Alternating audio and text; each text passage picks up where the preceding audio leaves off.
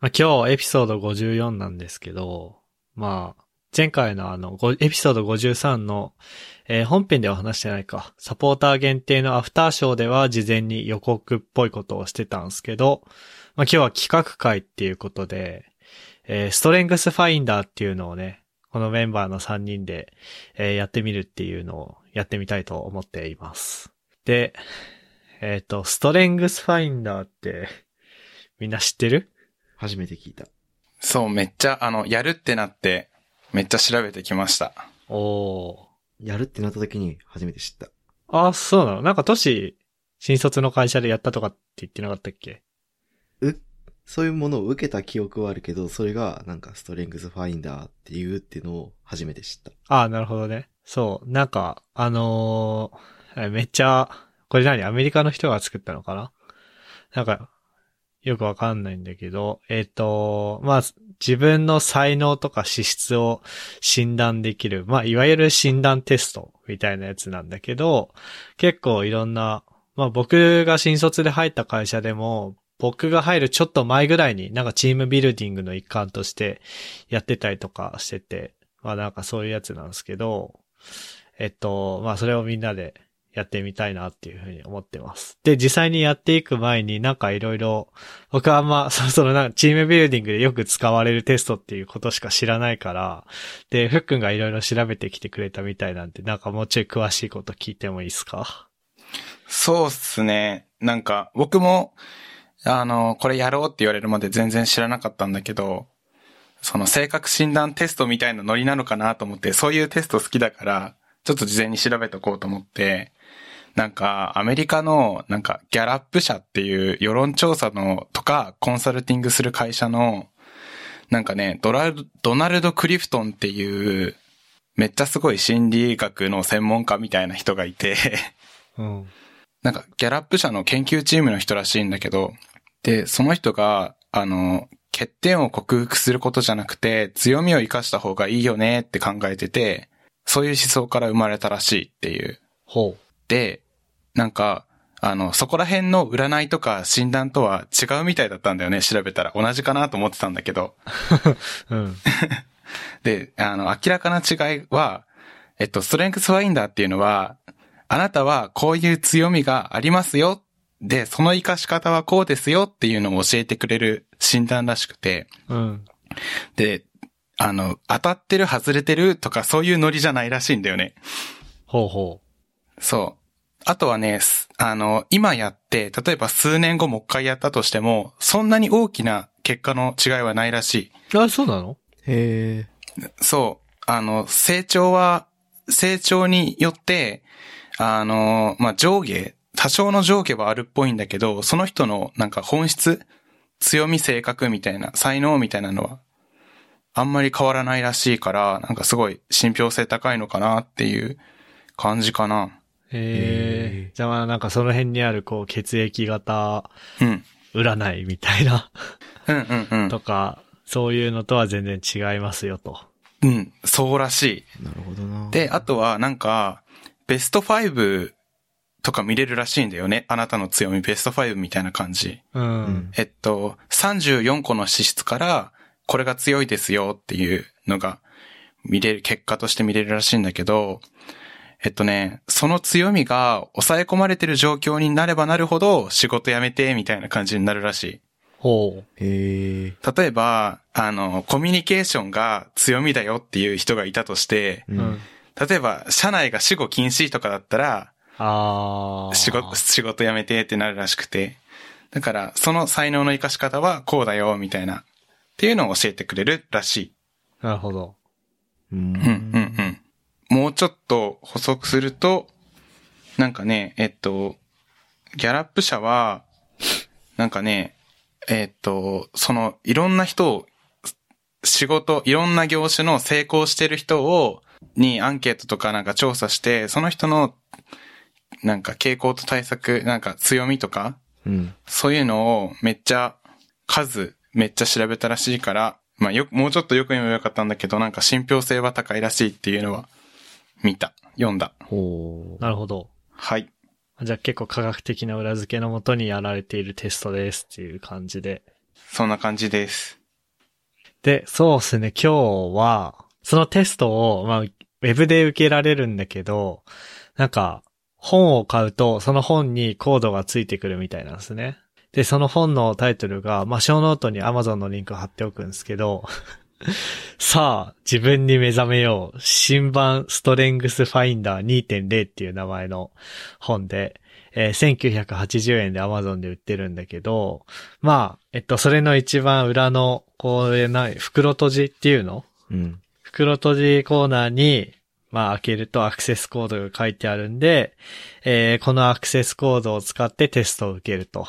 うん。で、一応テストは3、40分ぐらいで終わんのかなどんなに長くても、なんか一問一問に20秒の時間制限がついているんで、どんなに長くても1時間60分で、えー終わるっていう風には Web 上にの情報で書いてたんだけど、まあ今から僕らが3、40分なりかけて、えーストレングスファインダーのテストをやってみますと。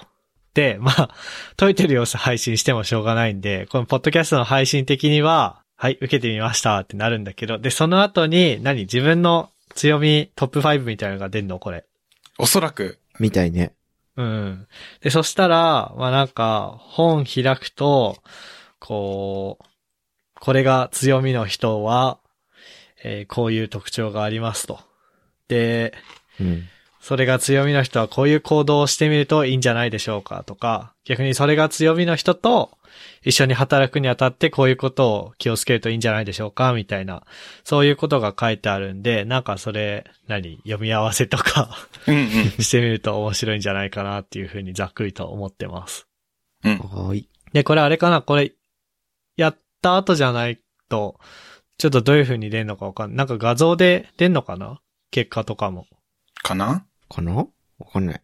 やってみよまあなんか、とりあえずやってみようん、結果がどういう風に出るかわかんないけど、その結果とかも小ノートに貼ったりとかして、まあもしあの、リスナーさんの中でも、お、これ面白そうじゃん、やってみようっていう人がいたらぜひ、どうなんだろうね。こういうのってパブリックにするもんじゃないのかな。でも結構してる人いるよね。う。うーんう。。ツイッター調べたら結構結果公表してる人いたね。ね、YouTuber でもやってる人いたしね。なのでなんかみんなで、こう、交流してみましょうって感じで。じゃあ、早速ですが、3人でストレングスファインダーテスト受け受けタイム突入しますかね。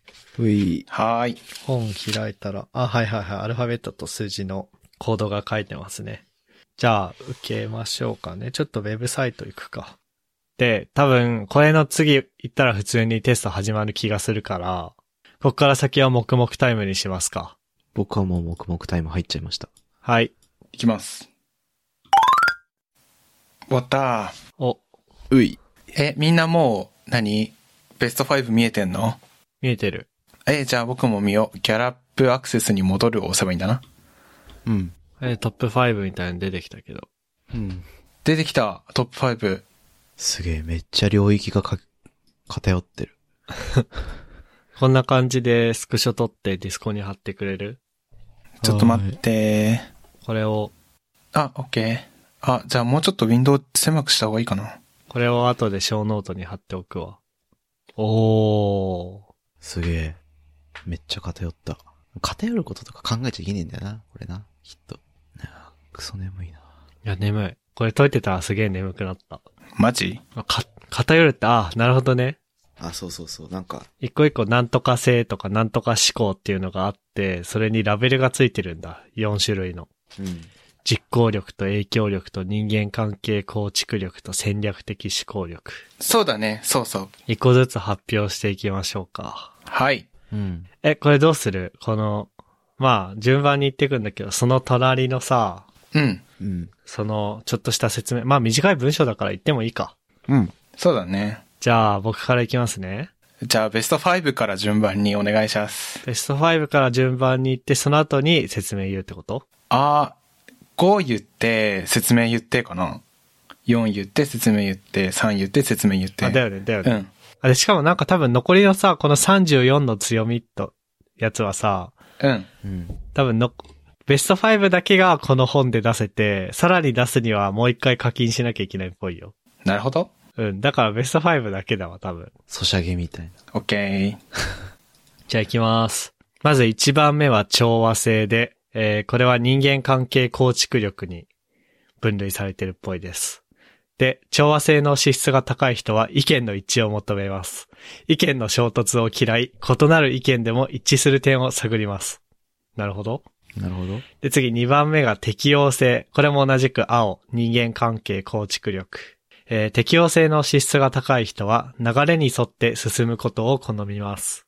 今を大切にし、それぞれの時点で進む方向を一つずつ選択することにより、将来を見極めます。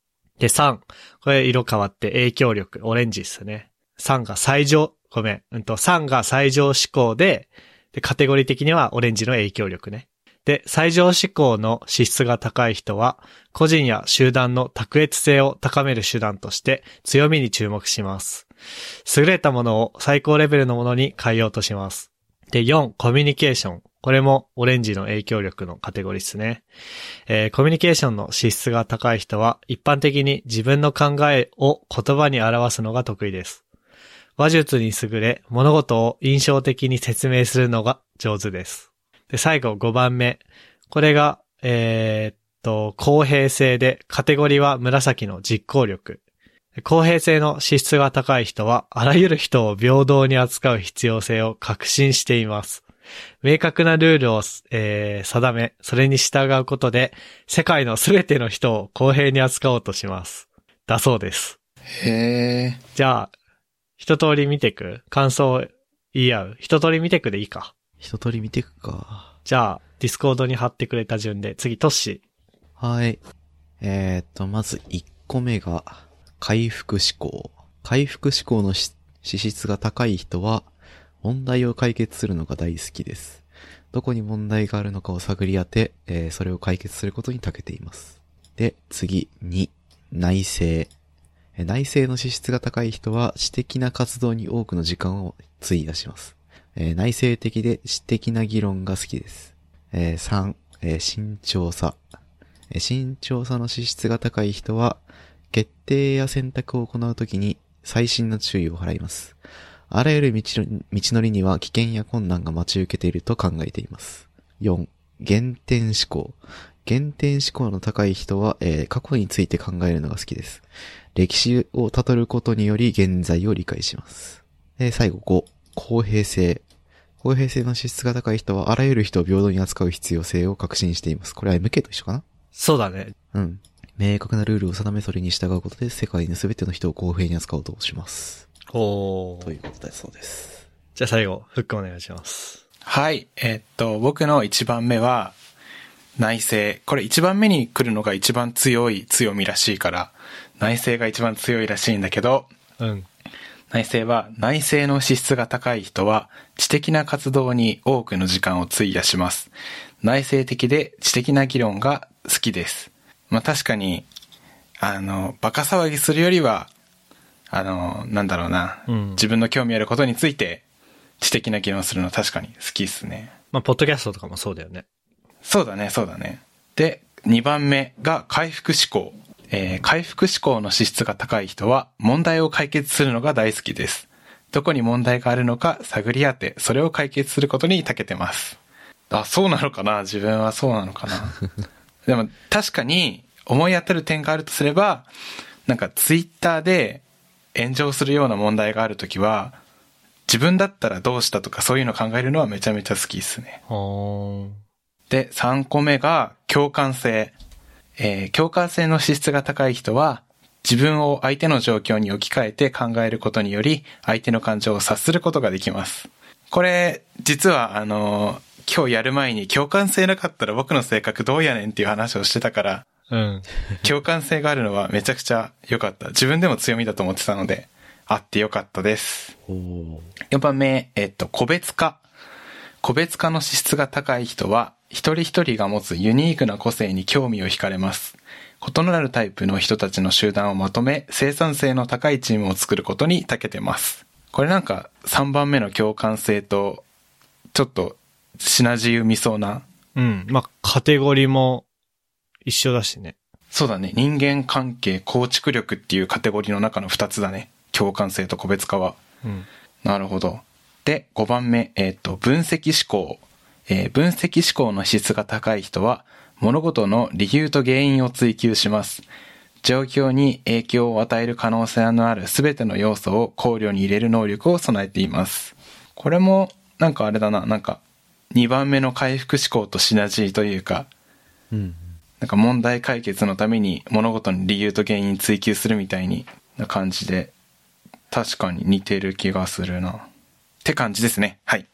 はい。はこれはじゃあどういう風に進めればいいかなこれはなんかね、僕は、あの、一人一人に思い当たる点があるかとか聞いてみたいっすね。MK のやつとか。あ、なるほど。それ先にフックやっちゃったねい。。本当だ。あ、やっちゃったね、今ね。まあいいか。じゃあ、いきますね。うん。まず僕の、まあ一番が調和性で、まあ意見の一致をも求めますとか書いてて、まあ調和性っていう単語が僕にこう当てはまるかどうかはちょっと一瞬んってなったんだけど、うん。でも意見の衝突を嫌うとかの話は、ちょうどさ、前回のエピソード53でもしたよね。なんて話したっけあのー冒頭にさ、ふっくんがさ、なんか苦手のタイプな仕事で、はいはいはい。上司になんか指摘するのがすげえ苦手みたいなうん、言った言った言った。話になった時に僕も、なんか僕は、それ立場ごとに上司だから苦手とかいうよりも、こうなんか、戦いになるのが苦手みたいな話をしたと思うんだけど、あー、まさにだなんかまさにそれだよね。ね。うんうん。で、まあ確かに、そう思う。なんかみんなの意見を並べて、まあじゃあ、これ、最大公約数、これやな、みたいな感じの議論の進め方をすることはもしかしたら多いかもしれない。なるほどなるほど。うん。でも、どうなんだろうな調和性か。それを調和性ってまとめられると、んって思っちゃう気もしなくもないけど なで、2番目が適用性って書いてるけど、うん。どうなんですかね流れに沿って進むことを好みますっていうか、俺その流れに適応できなかったから前職辞めたんだけ ど。うん。じゃああれかな、適応性が塞ぎ込まれてたのかな。まあでも一番上の調和性っていう意味では、確かに、うん。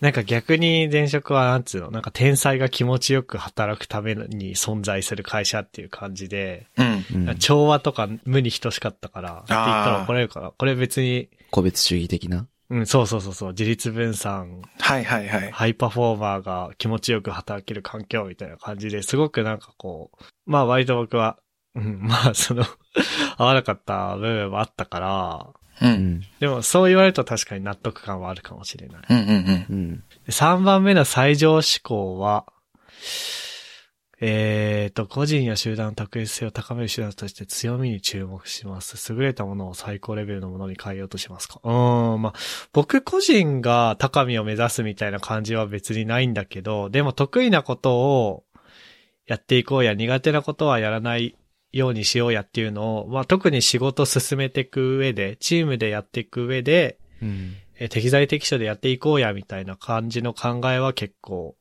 強いかもしれない。うんうん。なるほど。自分に対しても他人に対しても。うんうんうん。で、4番目コミュニケーションらしいですけど、どうすか ?7 年以上、てか9年、10年もう10年近く僕のことを見ていて、僕コミュニケーション高いように見えますかうーん。絡まってる時はあるけど、基本的には高いと思ってるよ。そうかなまあなんかあとは一応、うん。うん。あの、このコミュニケーションって、いわゆるコミュニケーション能力というよりは、う。うんん。多分、なんか、うん、違ういよね。ちょっとだけ。そうね詳しくは本に書いてあるかもだけど、多分このコミュニケーションって、多分一対一でちゃんと考え伝えるかみたいな話かなって思うんだよね。なるほど。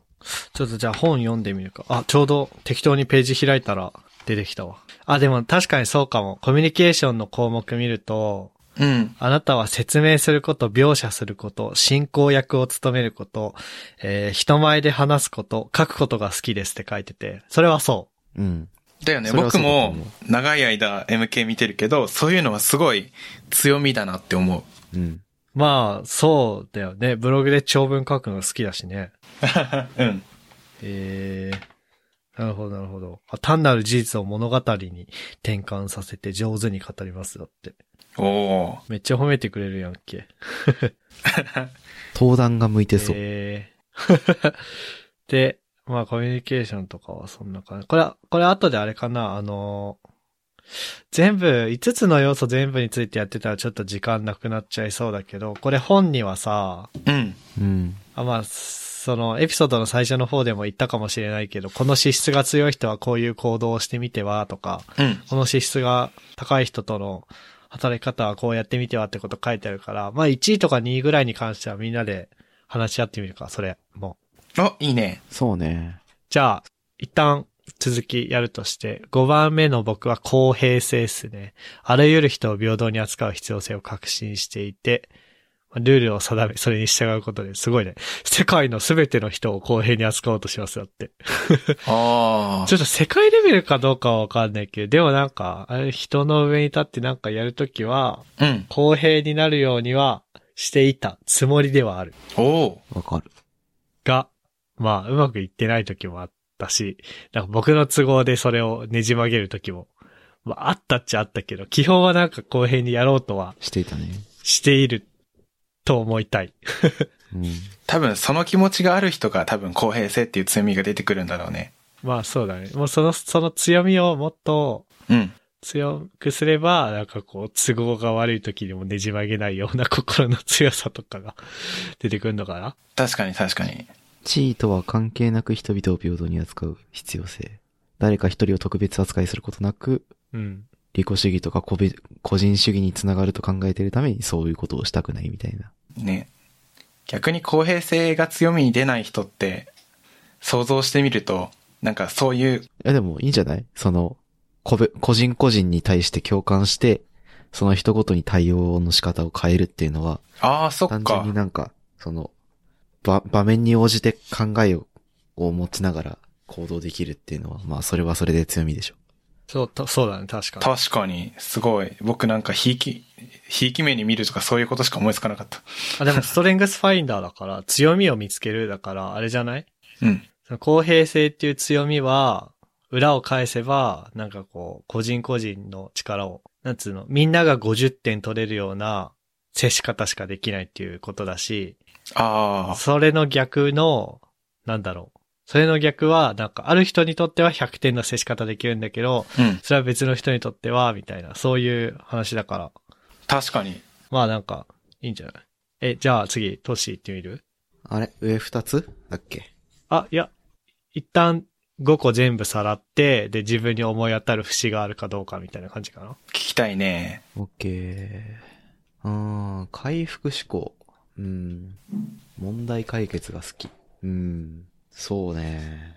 なんだろうね。バグフィックスとか結構好きだからな。うん。おお。なんか、障害対応とかうん。やってて楽しかったっていうのはあるし。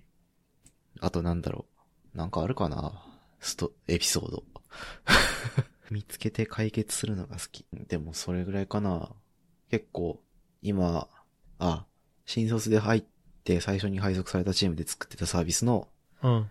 元あった機能が、こう拡張というか新たな機能を作っていく上で、バグを見やすい状況になってしまって、まあそれを一つ一つ見つけて、どこに問題があるのかとかや、見つけて、こう直していくっていうのが多かったし、まあそれを苦とは感じなかったから、なんかそんな感じなのかな。うんうんかなうんあとなんかさ、うん。結構トッシーと話してて思うのが、トッシー結構ソリューションっていう言葉好きじゃん。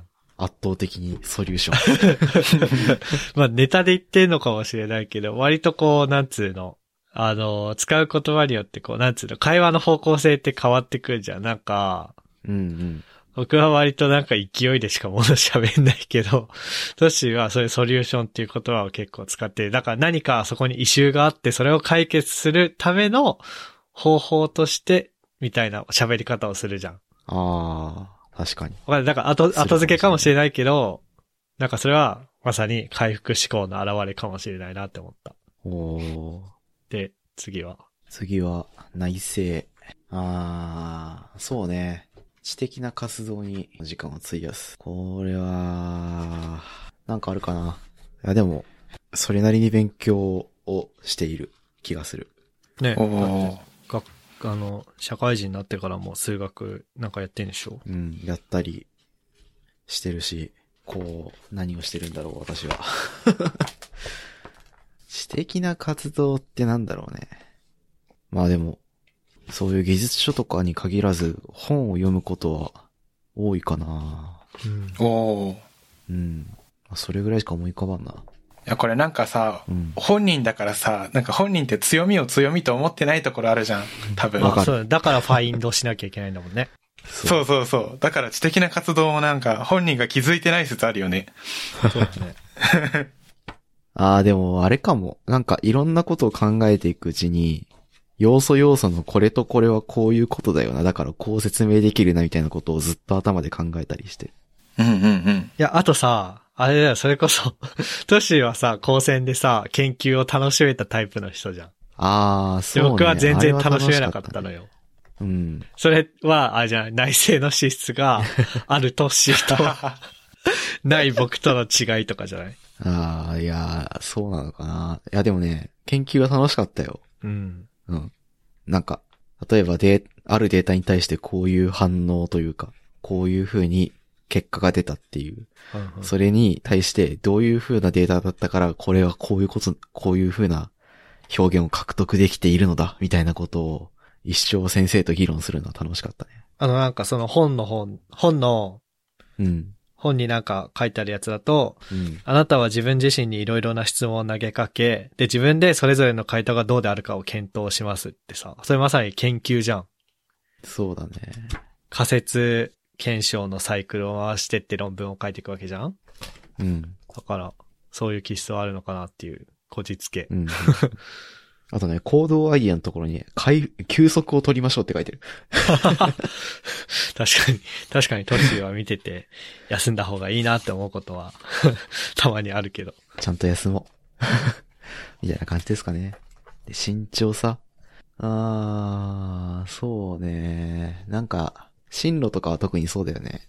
けん、選考会行くのもめっちゃ悩んで、まあなんか、実際に働いた方が、将来、ソフトウェアエンジニアとして働くための経験が、まあ2、3年長くなるわけだから、あその方がいいのかとか。いやでもな、親も言ってる、親もが大学くらいは出とけとか、学士は取っとけとか言ってるしなとかなんか、いろいろ考えて、まあでも、まあどっちにもね、辛い部分はあるし、高専卒だと、こう、ここには行けないとか、ただなんか専攻科行くと、うん、このカリキュラムか、みたいな、 のとか、割と考える、考えて、進路とかは選んでるかもね。あと今もなんか、今、自分が将来やりたいこととか、生涯かけてやりたいことってなんやねんとか思って、いろいろ考えて、見つけて、じゃあそのためにはどうしたらいいかなとか考えてるけど、いやーしかし、みたいな のは結構考えているかもね。なるほど、なるほうど。ん。原点思考。過去について考えるのが好き。ああ、これはそうかもしんないね。なんか未来のことを、あれこれ議論するよりも、こう歴史を学びたいよね。おー。なるほど。そう、歴史から学べることは多いから。 歴史、そうね、なんか、未来を、未来を考えるためには歴史が必要だという考えを私は持っているので、うんうんうん。んそういうのを何もなしに、こう未来について語ろうとするのがちょっと怖いなっていうのはある。確かに。ああ、そういうことか、これ。なるどほうど、ななるんだほろどう。。あんまり。確かに本読んでみたら詳しくわかるかもだけど、これなんか、なんか新しい施策打つときに昔のこともちゃんと調べておきたい人っぽいな。ああ、そうかもね。なんか、ちゃんと、いや何、何をどういう風にやってこうなってんのみたいなのをさ、うん、ちゃんと知らないと、変なことやっちゃいそうじゃん。っうん。ていう恐怖心は確かにある。あとこれは2番の内政のさっきの研究の話へのこじつけだけどさ、うん。こう、過去を知る、過去をいろいろ調べるのって、それ論文のサーベイじゃん。おお確かにね。 有機的に繋がったね、今ね。ー。だから、だから僕には内政も原点思考もないんですよ。うん。あと、単純に歴史を知ることを、僕は、好きだよ。歴史ってその、だから日本史、世界史みたいな歴ああ、史。そうそうそう。そういう歴史を知るのは個人的に好きだから。いいね。うんそういうのもあるかもね。あ公平性。僕と一緒だね、うん5番目に公平性が来てる。そうだね。うん。なんだろうね。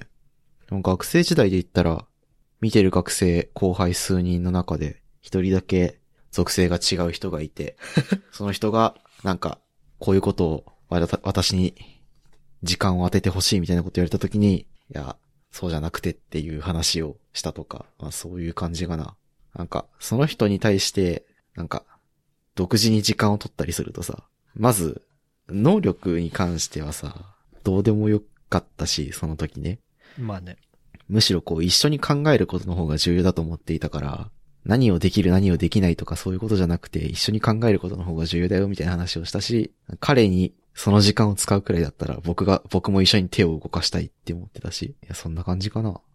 なんか、世界のすべての人っていうよりも、なんだろう、あせここで言う世界は僕がその時考える世界というか、うんうん。コスモですよね。小宇そ宙うでだねすよ。そうだね。そう。コスモを感じて、その中で平等性を保とうとは、するかもしれないね。うんうん。そんな感じです。これ、どう、どうするふっくん、ふっくんのやつは、ふっくんさっき自分で読み上げるときに自分で言ってたけど、でも周りの人がつっつくっていうことはあんましなかったから。うんうんうん。したしなかったよね。してないかも。じゃあ、じゃあ改めてちょっと軽く、まあ軽くにしようかな。人、一番目、一、一番強い強みが内政。さっきのトッシーにもあったね、内政。うん。トッシーは2番目だったけど、ふっくん1番目か。うん。えで、知的な活動に多くの時間を費やしてる。うーん、知的な活動がどういうものかはちょっとわからないんだけど、例えば読書とかは全然してないから、ただ当てはまることがあるとすれば、なんか、あの、一つの物事を見たときに、なんか、それが現象として表に出てくるまでに、どういう経緯を辿っていったかみたいに考えるのは常に大好きかな。おー。なんか、あの、ある現象があるじゃないですか。うん。なんだろう。例えば、コンビニでこの新商品が出たとか言うだけでもさ、うん。あの、もうふ、じゃあ人間普遍的にそれが好きだったから、なんか、社内でそういう声があって、なんか、商品化されたのかなとか、あとは、なんか、ー、ああ、はいはいはい。そう、なんか、じゃあなんで人間って、あの、脳の奥底でこれ好きっていう共通認識ができたんだろうみたいな、うん。なんかね、その物事の原因とか突き詰めていって、で、それが将来的にどうなっていくかまで考えるのがすごい好きで、うん。なんか物事が表層化するために何が起こってきたかみたいなあのを、あの、なんだろうな、もう考えない時はないぐらい常に考えてるっていうのは、ー。うん。あるのかもしれない。おー。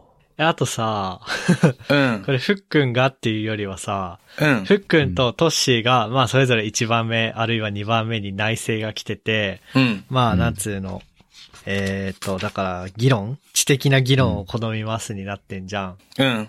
うん。だから、ふっくんとトッシーの二人会の時は、めっちゃアニメとか声優のさ、 まあなんあかー今は知的な議論してるじゃん。知識が必要なやつか。そうそうそうそう。で、収集がつかなくなるぐらい、すっごい深いとこまで話すじゃん。うん。確かに。で、そこに、 まあわかんないけど、調和性を持った僕が来ると、うん。こう調和性は意見の一致を求めたりとか、うんこう、ここだら意見でも一致する点を探る。だから最大公約数をさ、探してくるから、だからそんななんつうの、深い議論にならないかもしれないけど、でもこうんうん。う、なんつうの、うー大衆受けするっていうとちょっとよく言い過ぎかもしれないけど、そういうエピソードになるみたいな。なるほどわ。かん ない。こじつけだけど、それはなんか、うん。あるかもしれない。まあ単に僕が編集するか30分ぐらいに収めたいっていうだけの話もあるかもしれないけど、うんうんうん。なんかこう、今改めてディスコードに並んだこう、みんなのさ、うん。これを見たら、なんかちょっと思った。バランサあー。バランサーかおあとなんかあれよな、ふっくんとの二人会で話した、ーうん。人生って無理ゲーだけどみたいな話あったじゃん。あったね。あれとかもうまさにそんな感じがするね。確かになんか、ふうん、一般的な人はあんまり考えのや、考えないようなことでも、うん。なんか、ある一定の時間は考えたことあるよね、みたいなのを、なんか共通認識として持ってトッシーと話してた気がする。うん。これトッシーなら一回は考えたことあるだろうな、って いう。確かに確かに。次行くか。は行い。くか。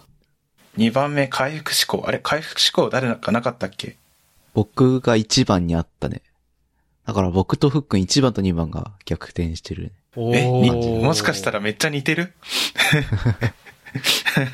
でも似てるって感じるときめっちゃあるな、なんか。世の中に対する考え方とか。確かに。で、回復思考なんだっけな問題解決が好きなのか。うん。ああ、これは思い当たるところがあるとすれば、あの、チームの開発していくな、プロセスの中で、ここ解決したらもうちょっとみんな楽になるのになとか思うのを見つけたりするのは確かにあよく、うんあ。わかる。こうじゃないです、そう、こうじゃないですかっていうことは確かに僕人と比べると多いかもしれない。っうん。ていう感じで強みとして出てるんだったらめっちゃ嬉し いな。そうだね。どこが問題か瞬時に、瞬時にっていうか分かるって感じか。自然と見つけに行っているというか、ね。そういう風に考えられるみたいな感じだよね。うんふうん、うっくんはん。嬉しいいや。これ自己肯定感上がっちゃう、この回。で、共感性っすよ。うい一番ちょっと嬉しかったな。なんか、共感性は、えーっと、ああ、相手の感情を察することができます。これなんか子供の頃からずーっと自分の特技だなと思ってたことだったからすごい嬉しくてさ、今。なんか、むしろそういうのがあるからこそ、共感性周知という。そう、そう、あそー う。それ見たとき真っ先に思ったもん、俺。確かになんか強みがちょっと欠点として出ちゃってる部分ではあるね。共感性周知で。うん。で、なんか、うん。えななんんだかそういう、そういう思考性がないと、うんそういう価値、価値判断というか、なんか感じ方をしないはずだから。そうだね。うん。自分を相手の状況に置き換えて考えることによりっていうのはね、 まさにそうってだねいう感じだよね。うん。自分だったら無理って。いや、共感しすぎてるんだな、じゃあ。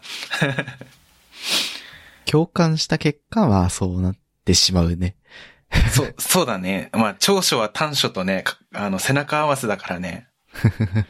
いやー、これ困りごとでもあるね。強みだけど。うん。これね、あの、えっ、と、ここ最近で言う、なんか、エピソードあるかななんか、えっと、後輩に、あの、なんか、講義しなきゃいけない時があって、教育として、うん。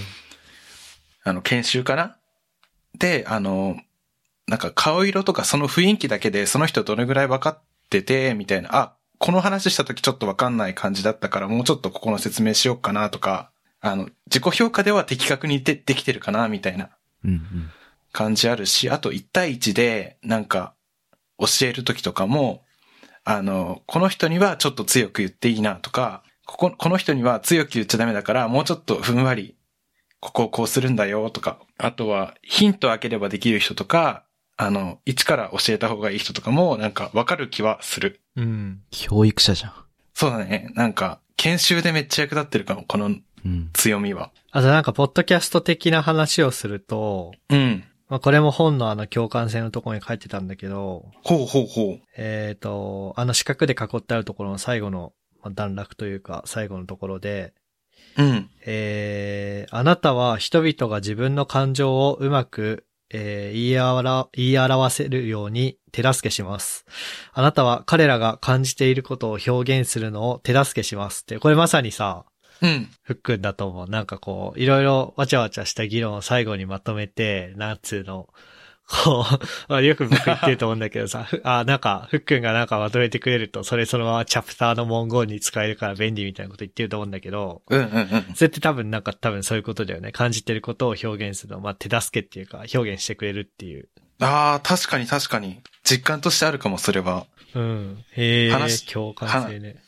そう、話聞いてると、あ、こう思ってるんだってのが分かって、まとめるとこうだよね、みたいな。うん。おー、嬉しいな。なんか、あれよね。ユーザーのことを考えて物作れるマンだよね。こういう性質ある人。あ、確かに。これ使う人って何を考えてどういう風になものを求めてるんだろうみたいなことをちゃんとうんうんうん。考えて議論に持っていける人な気がする。それね、なんか活かせる場面で活かしていきたいな、ちゃんと。で、4番目が個別化。個別化は、えっ、と、個性に惹かれて、集団、異なるタイプの人たちの集団をまとめる。生産性の高いチームを作る。これあんまり実感としてはないな。まあだから4番目なのかな。かもね。でも実は強みとしてあるってことだもんな、これ。と、異なるタイプの人たち。ああ、でも、あれかなあな、あなたはこれが得意だからここやって、あなたこれ苦手だからここあんまりやんない方がいいかもね、みたいな。適材適所にしてあげるって感じなのかなそういう意味では、あんまりチームを率いた経験がないから、エピソードがないのかも。判断つかないところが。あ、でもなんか書いてるよ。この個別化という資質は、うん。あなたが生産性の高いチームを作るときにも役立ちますだってよ。やば。おー。リーダー的なへえ。あんまりリーダーとかな、緊張しちゃうから、ちょっと苦手なんだよな。あとなんかあれはえなんかあなたは一人一人の特徴や個性を覆い隠したくないので、人を一般化したり、類型化し、これ類型っていうもので合ってるよね。多分。うん。類型化したりすることに我慢できませんって。どうああ、すごくわかる、それは。ああ、そう。なんか、そその人が、なんか、その人自身より低い評価されてたら嫌だし、なんか一般的っていう言葉とか、一般人っていう言葉すごい嫌いかも。えみんな鬼滅見てるっしょみたいなのはすごい嫌だ。あ、ちょっと、や、 やだ。えー、うんうんうん。その人自身の個性がちゃんと評価されてないと嫌だってのはあるかも。ほうほうほうあ、友達にぴったりの誕生日プレゼントを選んだりっていう文章でもうふっくんだってわかる気がする。あ、あれ僕、 もう最も当てはまるに入れた。うん。なるほどそうね。が、書いててさ、個別監督。あったあった、僕もその質問あった。この資質によってあなたは友達にぴったりの誕生日プレゼントを選んだり、ある人は人前で褒められることを好むが、別な人をそれが人を、そ別な人はそれを嫌うことが分かったり、1から10まで説明してほしい人と1を示せば10を知る人と、うんぬんかんぬんとか。お、うん。今話してたことが、その、その通り本には載ってる。え、すごいな、これ。うん。へーだからさっき言ってた、その、教育というか、うん、後輩の教育にあたって、うん。どこまで言えば分かってくれるのかとかをちゃんと判断できるっていうのはそういうことだよね。ああ、じゃあ共感性と個別化似てるかもしんないな。うん。シナジー。あーシナジーあるそうそうかもね。うん。これある人、教育者に向いてんのか、実は。二つとも。なんかあれかもね、いわゆるエンジニアリングマネージャーとかに向いてんのかもね。ああ、確ーかに。向いてそう。あとは勇気。勇気ああ、そういうことね。うん。そう。あんまり、 5, 番目がね勇気って意味かと思った。いや、僕、あの、多分なったら向いてんのかもしんないけど、その自分から前へ前へ出ていく性格じゃないから、うん。うん。ちょっとね、なる機会は少ないから、ちょっと、強みとしてあるんだったら頑張れるかもしれないな。いいっすね。まいいたっ一すつ、ね新たなキャリアプランが生まれる、生まれそう。確かに。強み発覚って感じ。で、5番目が分析思考かな。分析思考なんだったっけな。分析思考は、ああ、都市の原点思考だからまたちょっと違うのか。うん。他の人に、それを証明しなさい。あなたの主張が正しいか、示しなさい。なぜ正しいのか示しなさい。っていうことを強くも求める。へへえ、えすそれはしかも他の人に求めるんだ。そうそうそう。え、どうそしてうそういうふうに主張するのかっていうのを、え。うん。こう、強く、というか、なんでそうなるのっていうのを知りたがる。あー、でも、知りたがるな、僕は。あ、そう。なんで、なん、なんでそこに思い当たったのって。そうそう、相手の意図をぶち壊したいってわけではなくて、こう、それを、ちゃんと評価できるかっそうだね、なんか、ていうのを、こう、かた、こう、確固たるものにしたいみたいなことらしいね。へえ。なんか、それの通りなのかはわかんないんだけど、今思ったのは、なんか、意見してくれてる時にめちゃめちゃありがたく思っちゃって、なんか、せっかく出してくれた貴重な意見だから、あの、すべて汲み取りたいっていうか、意思を。なんでそう思って、その感情に思い当たって、で、それはどう達成されたら、一番嬉しいことなのかっていうのを全部汲み取りたいかも。おーそうなんだ。うん。あとは、なんか物事の理由と原因を追求しますってさ、ああ、まあ、うん。なんか、一番目の内政の時に語ったエピソードそのまんまな気がする。なるほど。確かにね。なぜこの季節にこの新商品がコンビニで一斉に発売されるのか、みたいな。この人が重要なけ意思決定に関わっている場合は、うんその問題について彼と一緒にとことん考え抜くために時間を割きましょう。このお、人は関連するすべてのことを、すべてのことを知りたがりますっていうのが、その働き方一緒に働く場合どうするべきかっていうところに書いてあって。ほう、おーなんやかんやね、関わることになったら、全部知らないと気済まない気はする。変なとこで責任感出ちゃって。ああ、でも、変なところに責任感出てうん。は、わかるかもしれない。かもしれない。って感じだね。いさらさらってみると、一通り。はい。いや、おも面白いね。面白いね。おもろ。えー、あ、これは確かにチームビルディングになるかもね。なるうん、うん、ね。うん。で、そうね、じゃあ、うん。うん。どうしようかな。全部、全部やってると、ここまで回すので30分かかったから、全部やってると、また時間なくなりそうだから、さあじゃあ1、2番目ぐらいにしとくか。また、それぞれの人の1、2番目について、こう、次は本を読んで、そうそうそ見て、ほ本を見ながらって感じか。う。本を見ながら、えー、っとね、まあ、行動アイデアと、うん。その、その資質がある人の行動アイデアと、アレンジ、アレンジじゃねえや、その資質が高い人と、一緒に働く人向けへのメッセージうん。的なお、やつを、まあ、読んでみましょうかっていうわけで、じゃあまた僕からいきますね。ちょっと話変わるけど、社内ウィキでうん。入った会社の社内ウィキで自己紹介ページみたいなとこがあって、うん。まあ、しれっとポッドキャストやってますって書いたら、うん。なんか聞いてくれってコメントしてくれた人がいてさ。おーなので、まあ、これ会社の人が聞いてると仮定して、は い、はい。こう一緒、僕と関わるときはこうしてください的なのも含んでいる。お、いいね。本来の使い方じゃん。で、えっ、と、チェワセの資質ある人の、えーっと、行動アイデアとしては、うん。同じく、超、あ、違うね。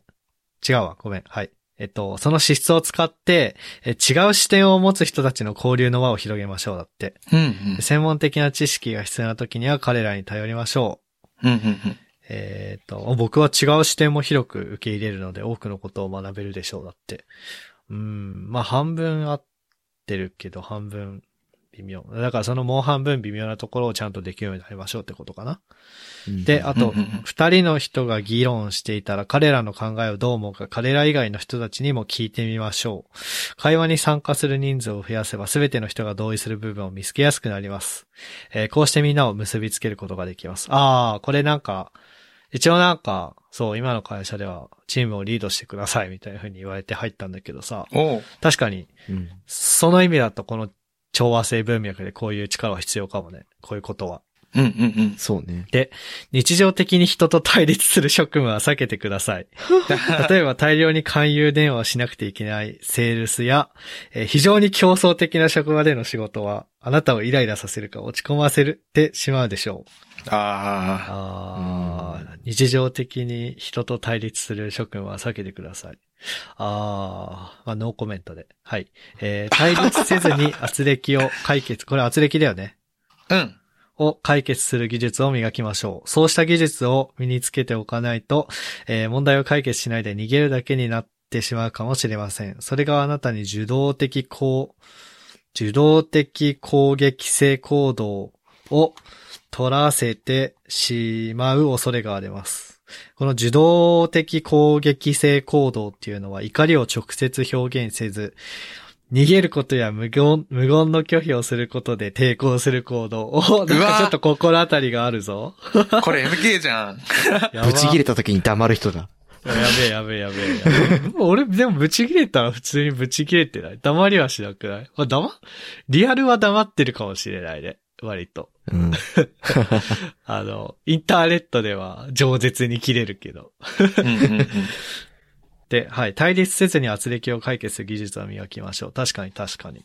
これあれだよね。だから、今後こうしましょうって話だもんね、これは。う。うんん。はいはいはい。あ、で、めっちゃ書いてんな。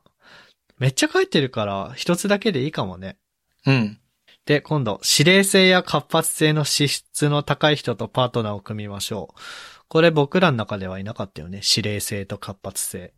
うん。いないねかったね。職場に誰かいるかなえー争いを解決するために行った、あらゆる努力がうまくいかなくても、あなたがそこから逃げ出さずに、正面から対峙するのを彼らが助けてくれます。おーえーちょっと、じゃあ、指令性や活発性が強い人を仲良くしてください。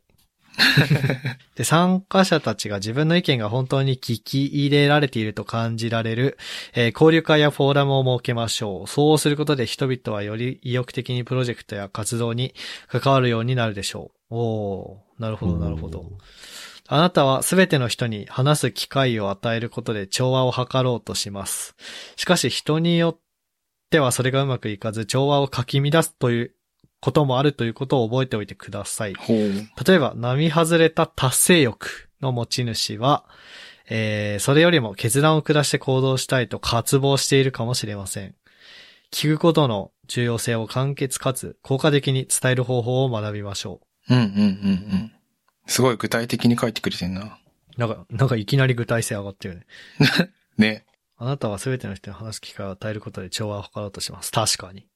それめっちゃ当てはまると思った、う MK。んうんうんね。そうだね。うん。が、それはうまくいかない時もあるんで、うん。これは聞くことの重要性をこう、関係かつ効果的に伝える方法を学びましょう。だから、そういう達成欲の強い人を、まあ、悟すというか、そういう能力を持ちましょうってことかな。そうだね。うんうん。はいはい。で、はい。調和を生み出そうとする、あなたの努力を利用する人がいるかもしれません。このことを念頭に置いておきましょう。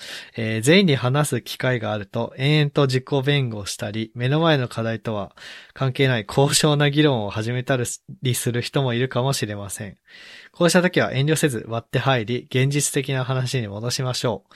人の話を聞くことと、えー効率性のバランスが調和を図るための鍵です。はい、わかりました。今んとこそういう人に会ったことないかもって思ってるってことは、そういう人にうまく利用されてるってことなのかなあー。でも、MK がそういう、なんだろうな、なんか MK が全員に話振ろうとして、ちゃんと平等に話振ってたら、なんか一人なんか、めっちゃ言い訳してんな、みたいな時はなんか、記憶はあやあやふやだけど見た時はあった気がする。えそれ何学生の時ってことうん。部活。へえ。おー。じゃあ、僕はその時あんまうまくできなかったんでしょうね。あららら。はい。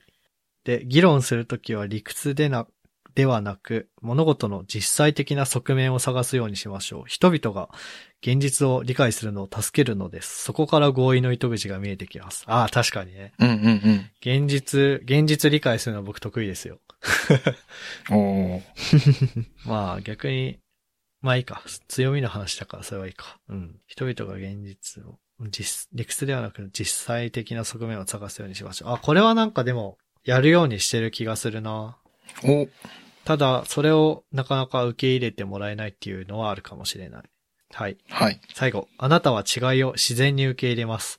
優秀な専門家が入ってきたらすぐに席を譲ります。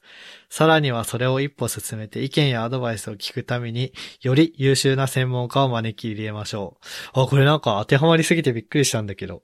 うんこれちょっと前になんか言ってなかった言ってたねえ、。なんかさ、そうだよね。自分より得意な人に任せた方がいいじゃんみたいな考え方だよね、僕結構。うん。そうだね。で、それをさらに一歩進めて、より優秀な専門家を招き入れましょうか。うん。えー、これは何そのまま文面の通り受け取ればいいのかなかな。かなこれ、あれが思いついた。あの、ゆるふわポッドキャストのロゴデザインしてもらったじゃんって思った。うん、ね、確かにそうだよね。うんうん。割と、割と早い段階で得意な人に、こう、ね、任せるうん。もんね、僕は。うんうんうん。 うん。はい。で、調和性が高い人、僕みたいな人との働き方。ははははい。できる限りこの人を圧力や確執から遠ざけるようにしましょう。人々が対立しているところは本来の力を出せません。感情的な議論が予測される会議には呼ばないようにしましょう。あうんうん。ー。これはね、あ誓約書書いちゃったからな。うわーはい。あれえーっと、物議を醸している話題について、この人と議論をしても時間の無駄でしょう。 この人ってなんか僕だよね。そうだね。そうそうそう。物議を醸している話題について僕と議論しても時間の無駄らしい ですよ。で、えーこの人にとっては論争すること自体が楽しいものではないのです。えーそれよりもどんな行動が取れるかといった現実的な問題について議論するようにしましょう。あー、でも、あー、でもこれもなんかもうわかる。わかる。うん。 うんあれとかね。ここでは言えない話なんだけど。うんうんあれとかね。 あずれっだね。と、ここ1年ぐらいトッシーやフックに相談してたことじゃないですか、これは。そうですね。うん。あれとかあれとか。これ当てはまりすぎて笑えるね。じゃあ次。えーこの人は膠着状態にある議論を打開することができます。まあこれあれだよね。だから現実、なんだろう。うん。こう、物議を醸してるよりも、えーどんな行動が取れるかっていう現実的な話にできるっていうことの強みの一つだよね。そうだ膠ね着状態にある議論を打開することができます。落としどころを見つけれるっていう意味で。うんうん。でもそ、 その次の。必ずしも議論となっている問題を解決するわけではありませんが、他の人たちが合意できる妥協点を見つけます。この合意点こそが共に生産性を上げる出発点となるのです。おだっおおーまあ、バラン、バランサーだ。え、バどラうンサーこだねれ、まあ別に一緒に働いてたわけじゃないけど、学生時代一緒に過ごしたりとか、一緒にポッドキャストやってたお二人的にはどうすか、これは。これはね、。そうだと思う。うん。その通りだと思う。なんかいろんなエピソードをいや、なんか MK から聞くエピソードで、なんかそうだなって思うし、うん。うん。うん。まあ、僕の学生の頃の部下、同じ部活に一時期入った時の話をすれば、対立をしている時に MK がき来ても、なんか、あんまり、おどおどして、おろおろしちゃって、あれって思ってたから、ああ、やっぱ苦手なんだな、 みたいな再確認。あ、対はい立が。はいはいはいはい。そうそうそう。うんとか、そうだね。あと妥協点見つけてくれるのうまいのはわかる気がする。あーとりあえそず、うとりあえずこうしようみたいなうう。んん。言ってくれる。なるほどね。まあ、それは早く帰りたいからかもしれないけどね。いやでもほら、なんか、でき、やりたいのと、あの、違う、えーっと、早く帰りたいから早く終わんねえかなーで終わる人と、そっから行動できる人のはには明確な違いがあるから。まあまあまあまあ、そうだよね。確かに強みがあるからね。じゃあ今日、今日褒める会だからね、お互いをね。もっと褒めて。いや、そう、さっきもあの、帰りたい時にさ、うん。あの、この強みがあるからこそ、とりあえずこうしましょうって意見が出せるわけだからさ。ううん。そうそうそう。うまいこと利用してるという意味で活用できてるっていう感じかな。かもしれないね。えー。なるほどね。ああ、でもそうだね。ああ、やめてよかった。笑うわ。今のカットな、今のカットな。えじゃあなんか、もっと褒めてほしい僕のことを。今ちょっと嫌なこと思い出したから褒めてみんな。他の、他の資質行こうよ。他の資質、他の資質いっちゃうほ多分、僕の調和性のこの話で10分ぐらい使ったから、調和性で攻めた方がいいと思うよ。あれなんだよね。あの、一緒に働く時の、あの、この働き方っていう項目に関してはさ、うん。その、MK の周りでそんな圧力があって MK が対処してるような感じのとこあんま見たことないなと思って。なんか僕が圧力を生む側じゃなかった。勝手に圧力が生まれていくからな。うん。あれかな,、うんなんか確かにマッチポンプ的な感じなのか自分で産んで自分で解決するのかな。行動アイディアでは結構わかること多かった気がすんだよな。 ああ、そのなんつうの。だから、フックンやトッシーが僕を見てこうした方がいいのになと思ってたことが書いてたみたいな。あ、それもあったかもなんだけど、もうすでにできてることも多いな、みたいな。その通りだと思うね。ああ、なるほど。例えば、例えばうーんとね、どこかなあのぎ議論するときは理屈ではなく物事の実際的な側面を探すようにしましょうとか。うん。確かに。うん。違いを自然に受け入れて、優秀な専門家が入ってきたらすぐに席を譲るとかね。そうだね。早く帰れるからね。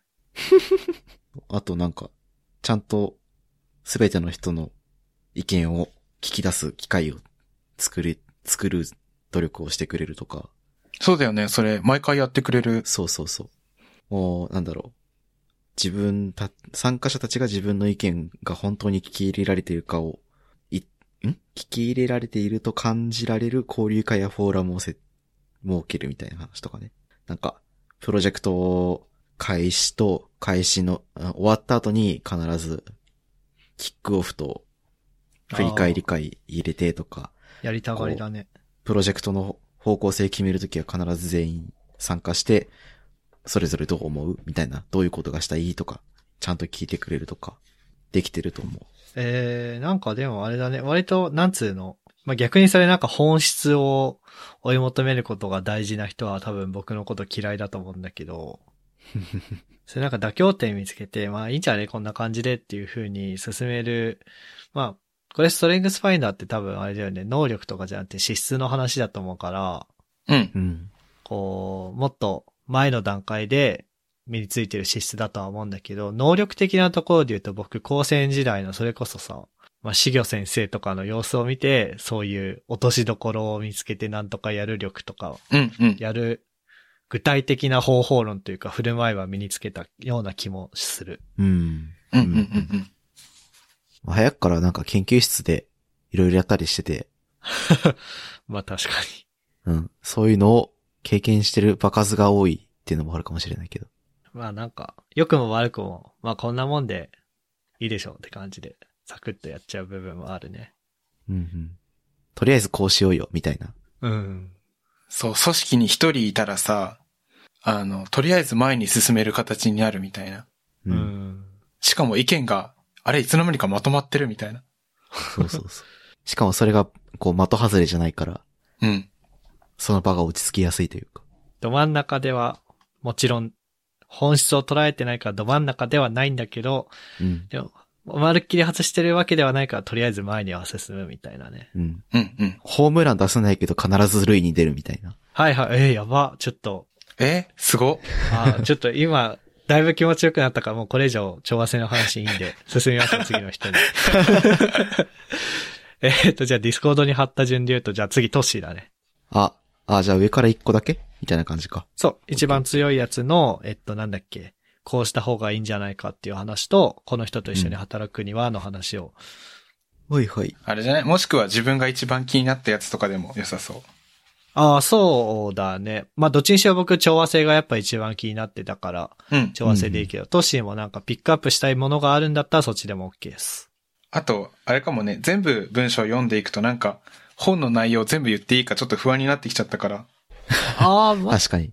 大ちょ丈わか夫んじゃない引大丈夫用的な感じで大丈夫じゃない一応、あ、そっか。本の内容ではなく僕らのわちゃわちゃ喋ってる内容が主だから、ああ、そっかそっそれかそはっか。大丈夫だと思う。了解です。どうしよっかなあ、なんか、内政の方行こうかな、僕。お、なんか、勉強ばっかりして、その先がないみたいなのが、個人的な悩みだから。あ、なんか言ってたね、昔。うん。そうそうへーそう。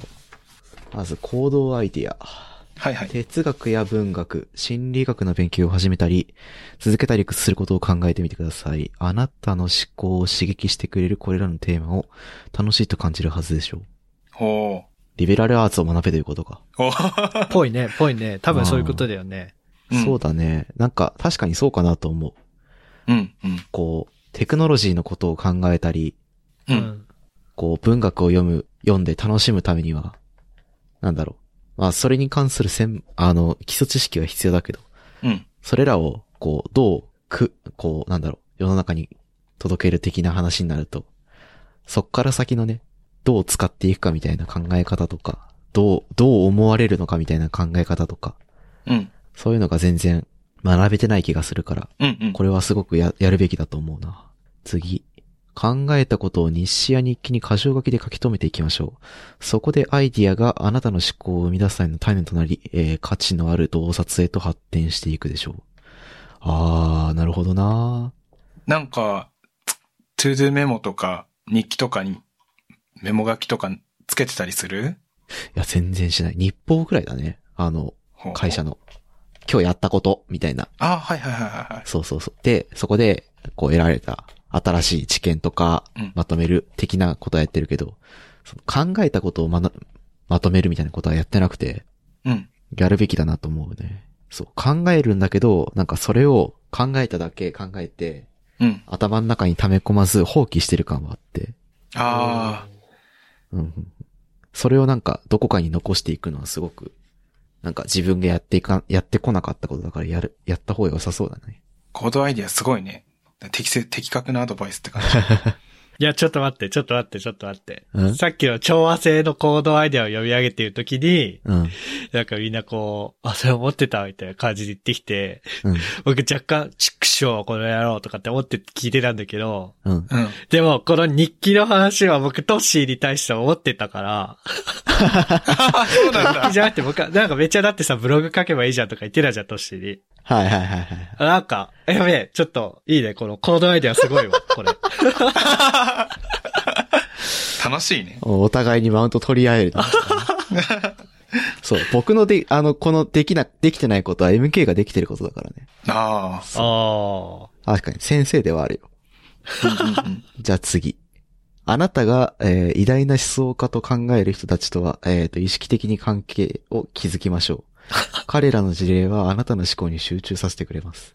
これを言った、これを言っ た。私まあ思想家まで大層の話じゃないけどさ、なんか、師匠を見つけるみたいな話だ っけロールモデル見つければとか言ってたようね。ん。やれたね、確かに。やべえな、こ。れ。ちょっと、うんちょっと僕調子に乗っちゃいそうだから自制するわ。うん。いや、でもね、なんかね、そう、ロールモデル、ある程度見つけないと、うん。どういう人になりたいみたいなところがぼんやりしちゃうから、うん。最近なんか見つけたいなとは思ってるんだよな。うんうん。うんうん見つけるか。 じゃあ次。あなたがドアを閉めて一人の時間を過ごしていると、他の人はあなたとの間に距離を感じ、よそよそしく思うかもしれません。これは単にあなたが考える時のスタイルで、あーり、人間関係を軽視しているからではなく、相手との関係に最善をもたらしたいからそうしているのだと説明してください。あー、これはなんか、前 MK に言われたね。あ、そうだっけ俺逆にこれ聞いてて別にそう感じああー、違う。う違う。あの、多分このドアを閉めるっていうのは、なんだ、その言葉通りの意味じゃなくて、なんか、悩んでたり考え事してたりすると、むずか、あの、怖い顔になるみたいな。あはいはいはい。そあ、そういう話相手との距離感を感じさせる振る舞いとか表情をしているかもしれないから、それは事前に相手に説明すべきだという話だと思はいはいはいはい。ああ、そうだね、そうだね。うん、それはそうかもしれない。そういう話はしたかも、そうそう確かに。う。うん。いや、これはね、その通りだと思う、俺。そう。一人でいるときに、なんで一人でいようとするのかは、なんか、ちゃんと説明しなきゃダメだよね。ああ、あ、でもそれちょっと、うんチームで働くときとかさ、なんか、なんか一人でいるけど、あいつ何してんだみたいな。うんうんけどなんかそれは自分がこう、考え込むときに、一人である方が、こう自然だから、そうしたいみたいな。うんうん理由があるんだけど、相手からはそれを、僕から伝えないといけないから。それは自発的にやろうってことだよね。うんとか、とか、あとなんか、なんつうの。いや、わかんない。これ関係あるかわかんないけど、うん。なんだ、よくチームの人に機嫌悪いのって聞かれるとかって話してたじゃん。ああ、はいはいはい。それもこれ、わかんないけど、もしかしたらそれ関連かもね。ああ、まあ、ああ、そうかもな。そうかもかね。壁を作るというか、そんなつもりはないくて、そう自分のスタイルなんだけど、まあ、せ、説明不足っていうか、だから、それに関して言い訳を言う言うと、あの、僕一時期めっちゃ体調悪かったんだよ。寝れなくて。うんう、ん寝れないとさ、人って壊れていくじゃん。そうだね。そうそうそう。そうするとさ、こう、何すげえテンション低くなるわけよ。眠いから。うんっていう、ただそれだけの理由だったんだけどね。そうそうそう。でも、ちゃんとその人には、こうこうこういう理由で、あの、最近ちょっと、寝れてなくて体調が悪いんですって話はしてるから、大丈夫。おあ、ーそうでなきんだてる。あ、じゃあ、それはあれじゃん。相手との関係に、まあ、最善をもたらしたいから、そうしているんだっていう、まあ、説そうそう明そはうできてるね。そうそうそう。いいっすね。次。計画の最初から最後までじっくり考えを巡らせる時間があるときに、あなたは、は最高の力を発揮します。プロジェクトの実行段階で加わるより、初期段階から関わりましょう。最終段階で関わる、加わると、えーすでに決定済みの事項を狂わせたり、あなた自身の洞察が手遅れとなったりする恐れがあります。あー、あー。そうなんだ。へえそ。うなんだ。あんまりなんか、途中からプロジェクトに加わるってことあったかな でも、仕事してたら大体そうじゃないまあそうだね。うん。あ、でも確かに、僕がプロジェクトの計画を考えて、ガーってやっていくっていう時は、なんかすごい綺麗に進んでった記憶があるな。いや周りの力をちゃんと借りたとか、まあそういう要因もあるかもしれないけど、まあでも、オーナーシップを持つのは自分っていうね。うんうんうん。確かに。で、すでに決定済みの事項を狂わせたり、あなた自身洞察が手をくれたんだったりする恐れがある。うんうんうんうん。なるほど。そうかもしれない。心当たりあるちょっとある。けど言わない。おーうんうんうん言えないかな。なるほどう んなるほど、なるほど。人を知的で哲学的な討論に参加させることはあなたが物事を理解するための一つの方法の一つですが、ん俺なんつった今。あなたが物事を理解するための方法の一つですが、このやり方は全ての人に当てはまりません。挑発的な質問は必ずあなたと同じようにこうした討論による意見交換を楽しめる人に対して向けるようにしてください。うんうんうん。挑発的な質問あれよね。挑発的な質問挑発的な質問ってなんだあー、ななんか、あれかな、素人質問なんですがって強い先生が言うみたいな、 そういうこと、 それは、それはただの挑発でし ょ。極論だけど。あ、でもなんか、あーこれはあれじゃないあのさ、あの、お互いに有識者の時って、ちょっと突っ込んだ話題になるじゃん。これってでもダメじゃないみたいな。うんうん。ちょっと強い意見でも、あの、気の置けない中だったら言えちゃうんだけど、うん。その、ちょっと踏み込んだ意見を、あんまり乗り気じゃない人にぶつけちゃうと、困っちゃうみたいな。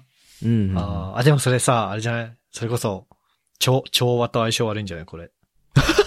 あーはあはああはあ。あ、でも、そういうことを、そういうふうにすることで、俺は対立を生んでしまうから、そうしない方がいいよっていう話だから、なんか相手のことをちゃん、も、ちゃんと考えましょうっていうことよね。あ。うんうんうんうん。相手の立場になって、そういうことに、こう、真剣に、真剣にというか、こう、自分から進んで参加できる人なのかどうかを見極めて言いましょうね、みたいな。うんうんうんうんだ。よね。じゃあ次行きましょう。考える時間はスケジュールに入れましょう。それがあなたを生き生きとさせます。こうした機会には考えることに、んこうした機会には考えることに没頭しましょう。おー。ああ。なんか、どういうことなんだろう、これは。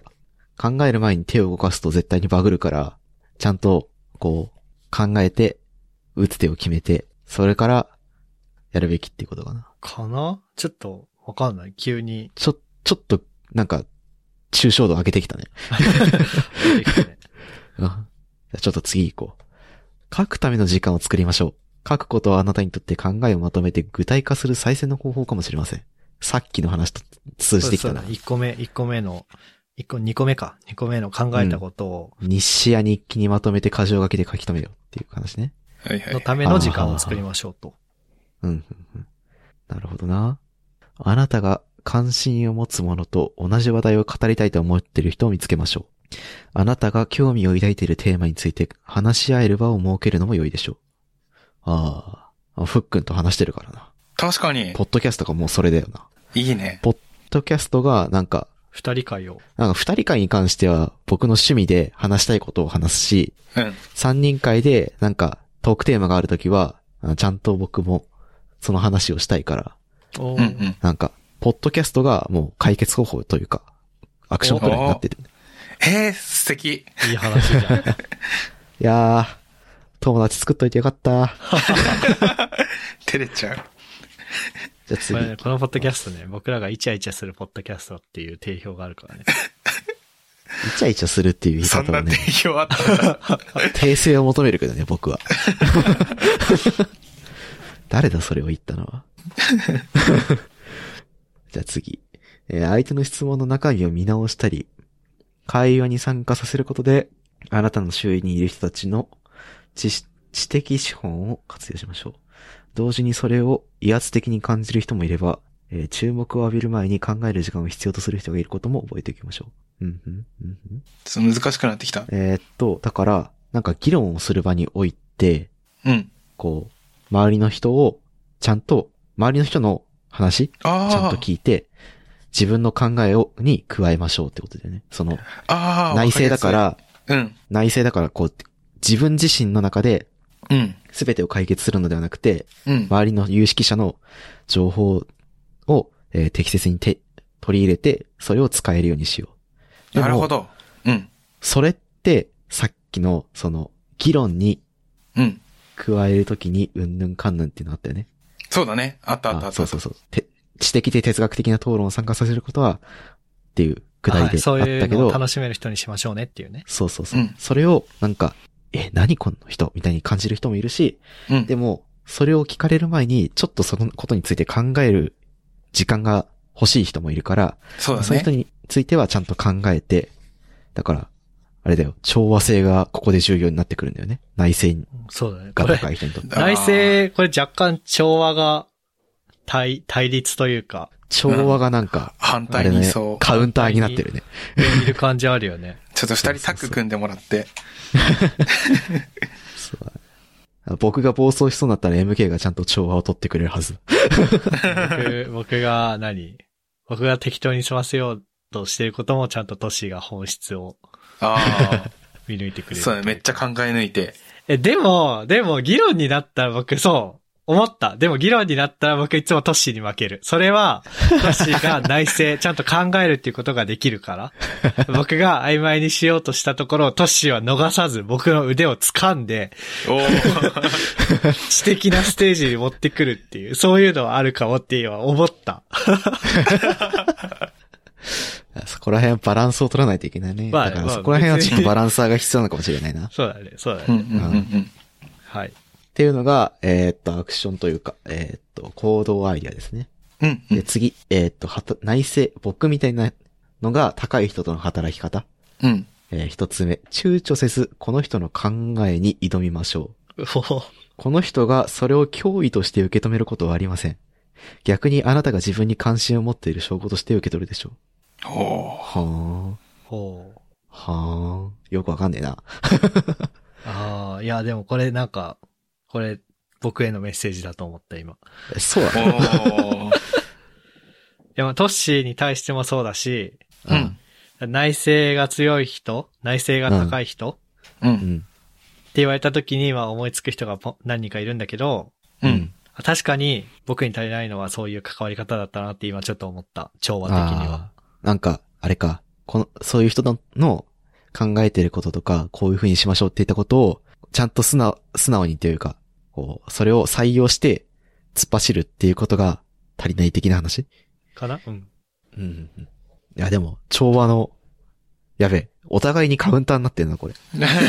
ちょっと、やばいね。無限ループしそうだから進もうか。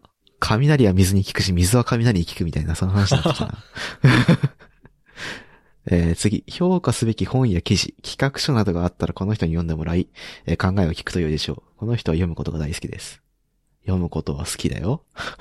うん。おーあ、でも、そうなんだ。へーあまあでも結構なんか Ruby のさ、Ruby とか Rails とかの技術記事をさ、Discord に共有してさ、都市に意見、意見求めるってほどなんか高尚な感じではないけど、僕が勝手に読んでわちゃわちゃ騒いでるだけかもしれないけどね。あれは、あの時間は僕結構好きだよ。おー、よかった。なんかうぜえなこいつって思われたらどうしようと思ってたわ。あ、いや、全然思ってないです。あー、よかった。調和ですから。内政的にはね。うそうそう。じゃあ次。考えることはこの人の元気の源です。このことを活用しましょう。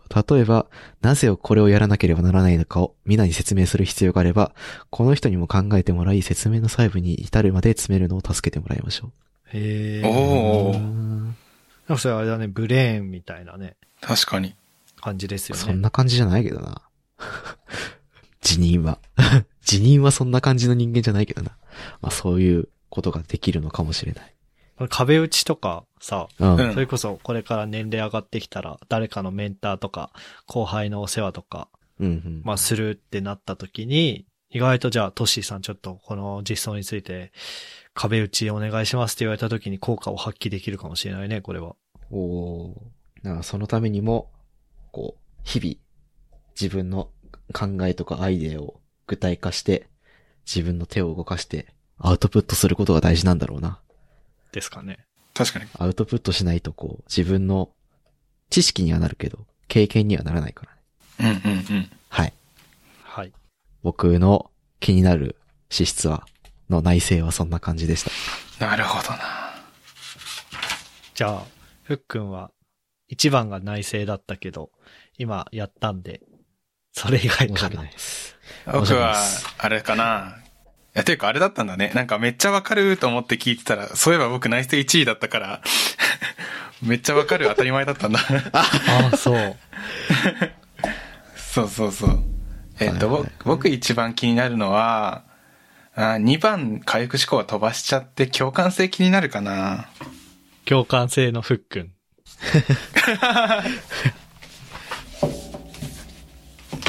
共感性で、えっ、と、行動アイディアか。うん行きましょうか。えー仲間の一人が辛そうなことに気づいたら、同僚や友人にさりげなく伝えましょう。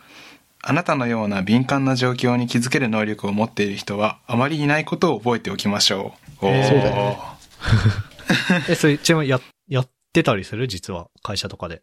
やってる。ねやってそうだうよんね、。僕もやってる印象、その、あの、学生の頃にさ、うん。一緒のチームで、こう5年間、うん。いろいろやったじゃないですか。やったっすね。学校祭のやつそうそうそう。その中で、なんか後輩とかの話とか聞くとき、フックの情報が一番頼りだっへた。そう。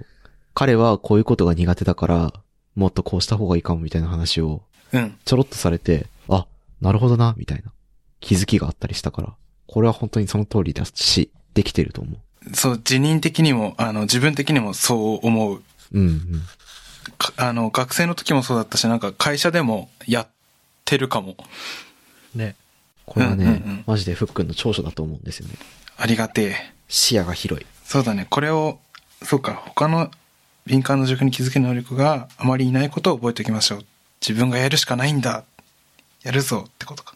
えーっ、と、次は、えーある人の態度がその人やその周りの人たちに悪い影響を与えるなら、すぐに、えー、なんて読むんだこれ。毅然かなすぐに毅然とした態度を取りましょう。誰かの感情が不安定だからといって、あなたがその感あその態度を許す必要はありません。あなたの共感が同情になると、周りの人はあなたを情に流されやすい人と見なすようになるので注意しましょあー。これは後半は、後半はちょっとあるかもしれない。あの、共感よりも同情に見えるみたいなのはたまにうん。見える。う。マジっすかちょっと詳しく聞きたいな。ある人の態度。あー、なんだろうね。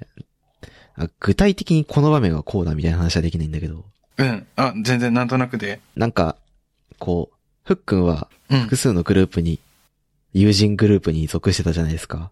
そうですね。そうそうそう。で、なんか、こう、なんだろうね。うーんとね、表現がうまく出てこないんだけど、あっちではこう言ってて、こっちではこう言ってるに対して、うん。で、そこで、なんか、うんうん。お互いにいい印象を持ってないみたいなあ場合があったとするじゃないですか。あはい。あそういった時に、はい。はい。あどっちつかずになるみたいなはい。は感い。じになっはてい。はいて、こうお互い、どっちにも同情してるはい。はい。みたいな感じになってて、こう、なんだろうね。情に流されやすい人。うん。そうするとさ、こう、情に流されやすいというか、こう、うん。コウモリ的なそうだね。あの、風に見ら、見えるようなうん。ことがたまにあった記憶があって、まあ、うんうんうん。本心からそうしたいと思ってる人ではないっていうのが僕は、こう、わかると思っていたから、うん。ああ、大変そうだなと思って見てたけど、なんかもしかしたら、うん。こう全然、ふっくんのことを、うん。フックの内面を知らない人が見ると、そうんの、情に流されやすい人とかっていう風に見られるかもしれないなっては思ってたい。やーあれだよね。一番信頼に値しない人だよ な。いやーちょ、そこまで言うつもりはないけど、でも僕もトッシーと同じことを言おうとした。うん。ああ、でも難しいと思うんだよね。その、うんうんうんうん。学生の頃の友人グループでさ、あどっちとも仲良い、あの、フックは友達を多く作りたいタイプだと思うんだよ。そうだね。嫌われたくないが正しいかも。そうだよね。うん僕も人に嫌われたくないから、そういうことを思想になる時はあるけど、うん。でもね、そうそうそう。でもそういう時に思うことって、うんクソむずいな、だから、うん。そうそうそんう。あなんか、内 面を知ってれば、あ、大変そうだなって思えるから、なんか僕としては全然いいんだけど。ええ仲良くしてくれてありがとう。 いや、自分もな、これ、言われてみて、ハッとするわ。いやえー気をつけよう。行動アイディアに書いてくれてありがとうって感じ だな。じゃあ次行きますか。えー、指令性や活発性の資質が高い人とパートナーを組むと良いかもしれません。彼らはたとえそれが誰かの感情を害することになっても、あなたが必要な行動を取れるように助けてくれます。これ MK のところにもあった気がする。うんうん。うん。あったかななんだっけ指令性や活発性。なんか、なかったっけなんか自分がお及び腰になっちゃうところ、ところでも、指令性や活発性の人が助けてくれるみたいな。ああ、なんかあったかもね。うーん。あれかなやっぱり、うん。我々はフォロワー側なのかなリーダーというよりも。確かに、こそうかもしれん。う、MK もこの指令性とか活発性の高い人とパートナーを組むといいかもしれない目線ってこと書いてあったよね。うんうんうん。その、えっ、とね。協調性みたいなところで。本当だ。ああ、でも、また別な感じか。ちょっとその後が違うこと書いてるね。本当指令、僕は指令性や活発性の高い人とパートナーを組むことによって、えっ、と、争いを解決する、うん。っていううか、んなんつうのうん。うんだから、えっ、と、僕が苦手な、うん。わちゃわちゃしている空間から逃げずに正面から対峙するのを彼らが助けてくれる。なるほど。だから実際に対峙する、先陣切って対峙しなきゃいけないのは僕なんだけど、うん。それをヒュッとこう、後押ししてくれるっていうことが書いてるし、うん。うんうん。逆にフッ、ああ、でも、逆にフックンの方もそう、うんそうだ、また違う意味で、こう、フックンがちゃんと動けるような助けをくれるって書いてるね。そうだね、やっぱあ多れだね分。うん。偉い人を、まずは味方につけて、ああ、確かに。そっから問題に取り組むと良いぞという話なのかもしれない。多分具体的に言うとこれは、僕が毅然とした態度を取る助けになってくれるみたいな話だね。かなおおおー、助かる。で、次が、えー親友や相談相手の役割を果たしてください。あなたにとって信用は最も大事なものです。何かあった時、人はあなたに連絡を取りたいと思うでしょう。真の助けになりたいというあなたの願望や思いは大きな価値を持つはずです。なるほどね。親友や相談相手の立場になれるようにってことか。後輩に関してはこれは満たしてるかもしれないかな。おおちゃんと相談手に慣れてる。うんうんうん。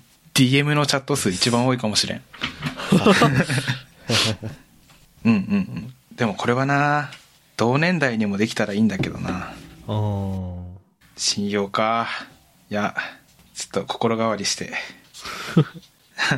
そ んないや、なんかな、さっきの刺さったんだよな。誰にでもいい顔するみたいなやつ。そう、今もその節あるから、なんか、気をつけたいな。で、えっ、と、次、あ、ちょっと、文章見失った。あ、これか。えっと、他の人たちに感情移入しすぎて押しつぶされてしまうことがあるかもしれません。一日の終わりに、役目は終わったという合図となる儀式をしましょう。あなたの感情を和らげ、燃え尽きるのを防いでくれます。マジ儀式をしなきゃいけない意識で。もなんかありそうじゃない、フックン。儀式僕、夜やってんの散歩くらいだけど、ああ、まあでも散歩はなんか、あれじゃん、VTuber の動画見るとかじゃないそう、違うか。そういうことではないか。ああ、でもめっちゃリラックスって感じだったら、毎日、そうだね、楽しみな配信一つは用意して見てるから、儀式かも。え、押しつぶされそうになることある他の人たちに感情移入しすぎて。あーる。あ、ある んだ。他の人たち、会社の人たちにもあるし、それこそ、えー、なんか、これ言うとあれなんだけど、炎上してたりするじゃん、ネットで。はいはいはい。うんうん。あまりに悪意が強すぎると、ん感情移入しちゃってあー、すっごい怖くなっちゃう。 落ち着かないっていうのはあるかも。なるほどね。あ、まあでもそうか。共感性周知も言い換えれば感情移入だもんね。そうだね。へえ。じゃあ、なんか、それを、まあ、押しつぶされてしまうこともあるかもしれませんみたいな。押しつぶされることそのものは解決できなさそうなそうだ書 ねき。そう方してるけど、一日の終わりに、まあそう引きずらないようにしましょうみたいなことが書いてるね。そうだね。いや、的確なアドバイスだな。意識的にやっていこうと思います。と。えっ、と、次が、共感性の資質が高い友人を見つけて観察しましょう。これどういうこと同いるじ、周りに、そういう人。あ、っていうかあれえか、ーだから、多分こういうこと自体が多分会社のワークショップとかでうん。やるから、なんか10人とか20人とかでこれをやった時に、うん。うん。同じく共感性の資質が高い人をうん見つけて観察しましょうっていうことじゃない、うんうん。なるほどね。周りになんか、確かにそういうのやってくれないと気づけないし、周りにいる自覚もないな。で多分観察しましょうっていうのは、その人を見たら多分自分のなりふりがわかるから、ああ。反省点とか生かす点とか見つかるんだろうな。人の振り見て我が振り直せ的な話だな。うんうんうん。あ、これ自分やってたのかって。あ、確かに観察することで共感できるから。まあそうだね。おお。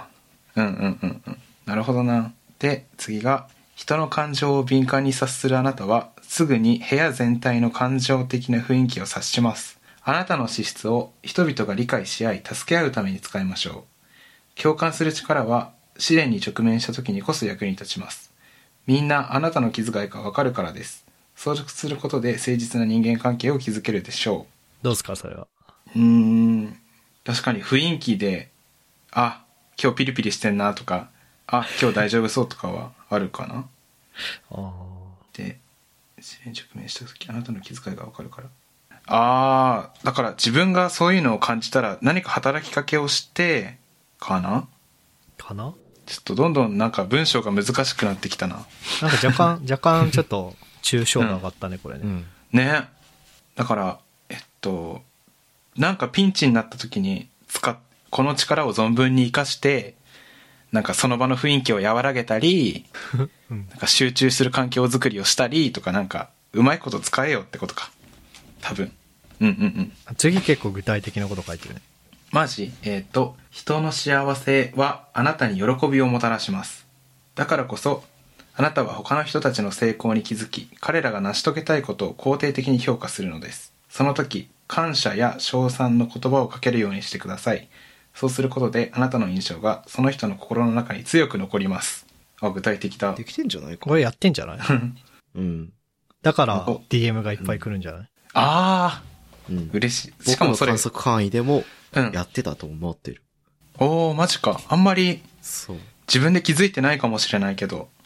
そうか。なんかそれこそさ、後輩に仕事振ったりしたじゃん。うん。で、こう、ちゃんと作ってきてくれたとか、こういう風にな,、なったよって報告してくれたら、うんあ、こうなったんだね、ありがとうって。なんかその、ただありがとうっていうんじゃなくて、うん。こう、これはいいねとか、うん。なんだろう、その成果に対して、プラスなこととか、もっとこうした方がいいかもっていう、うんうん。プラスワンモアつけて、さらにお礼を言うみたいなことをしてた気がするから。うんうんうんうんうんうん。言われてみると確かに、うん。いつもしてたかもしれん。そうそうそう。ふっくんの場合は、その、感、感謝とかねぎらいとか、うんうん。そういう言葉だけじゃなくて、なんかちゃんと成果を見て、うん。で、そこから、こう、何がいい、何、もっとこうしたら良くなるみたいなことを伝えられるところだと思っている。うわあ、嬉しくなっちゃう。いや、なんか、幸せはあなたに喜びをもたらしますって書いてあるけど、確かに、なんか、何かやってきてくれたってだけで僕幸せになれるし、心の底から。なんかその人が何か達成したってなるとマジで嬉しいかもしれない。うん。うん。ああ、確かにそれはサポーター向きって感じだね。あこれは確かに具体的だし納得できるな。で、次が、えっ、と、人の感情に対するセンサーが鋭いので、周知の事実になる前に何が起こるかを直感的につかめることがあります。たとえ、それが虫の知らせ以下のものでも意識的に記録しましょう。後でとても役に立つかもしれません。えへえ。え。え、それなんかエピソード思いつくああ、でも、エピソードはないかもだけど、日常的にこうなるかなと思ったらそうなることが多いっていう感覚はあるかも。すげえ。第6巻。第六感、そうそうそうそうそう。それをちゃんと記録するっていうことですね。うん。記録とかあれだね、こうなったら困るから、なんかマジで起こった時にすぐにこうできるように用意しとこうとかできるかもってことだよね。多分。そうだね。なんかマネージする立場になった時に、うん。うんうおん、これはっつってこ うんうんう、先回りしておくとか。ああ、あるかもしれん、これ。ああ、この人、次の日あたりに、ちょっと、あの、タスクちょっと辛そうだから、あの、相談とかの準備しといた方がいいかもしれないな、みたいなことはあったかもしれない。わなんか聞いてると、あ、うん。こう、ふっくんは本意じゃないかもしれないけど、うん。マネジメントとしての資質が高いようなマジっすか。印象を受けるような。なんか、マネジメントっていうよりも、なんか、うんメンター力というかさ、うんうんうん。なんか、プロジェクトをマネジメントするとかは、またなんか別のスキルじゃん。そうだねう。んうん。でもなんか、人のマネジメントというかさ、うん。なんかこう、そういう、コーチング割ととウェいッうか。トな領域でのチームの生産性向上とかにはそっちだね、僕も。そう思う、そうで思きう。できるのかもって今聞いてなてる思ほった。どなるほどなんか、それの明確な役職の名前は僕知らないから、あれかもだけど、確かに、ウェットな意味でのケアはできそう。で、えっとあ、これ次のページだ。えっと、共感するのに言葉がいらないこともあります。その人が安心するのは仕草かもしれません。目を合わせたり、微笑んだり、肩を叩いたりするなど、言葉以外のことも使って人を安心させるために共感性の資質を使いましょおーう。なるほど。言葉だけじゃないと。あんまわかんない。これはちょっと僕も、 こうしていけばさらにいいかもねってことか。うん。ただ、ただなんかお礼を言うだけじゃなくて、うんこう、笑いかけるとか、うんうんうん。そう。ああ、の、な、何かを言うだけじゃなくて、うん。表情も付け加えたりとか、そのはいはいはい。何か、こう、共感、相手に共感して、うん。伝えるときに、もうワンアクションつけることで、うん。敵意がないとか、なんか、あ心の底からそう思ってるということを相手に明確に伝えられるじゃん。あ、そうだね。そうすると、なんか自己肯定感が低い人間とかは、うんなんか、褒められたりしても、ほんまかみたいに思うんだけど、うんそれが弱まるというか、薄まるというか、なんかそういう効果はありそう。ああってと思っなんか、あ、うん。逆に、でも仕草が、なんか外部へのインターフェースになってる的な感じで言うと、う。うんん。僕なんか話すときに、いや結構逆に僕が、なんつうの、うん。周りからの評価というか、周りの表情見がちな部分があるっていうのもあるんだけど、うん。チラってこう、ふっくんの表情確認することは多かった、昔。えそ、でその時めっちゃフック顔に出るんだよ。その時の空気を察 して、うんうんうん。なんかこう、あ、これ今フックン弾いてるから僕は変なこと言ってるんだなとか、うん。あ、これフックンニュートラルな顔してるからまあええかとか、あ、これ逆にフックン僕に賛成してくれていて、うん。周りがつかめてないから、それをじゃあ僕はもうちょい説明しようとか、そういうチューニングにフックンの表情を使ってた部分はあって、はいはいはい。だからそれによってなんか僕は安心したり逆 に、き傷つくじゃないけどなんだろう、こう逆に慌ててしまったりとかはあったから、はいはいはい。なんつうの、だから、それをうまく使えってことなのかな。なるほどね。 MK 拓也チューナ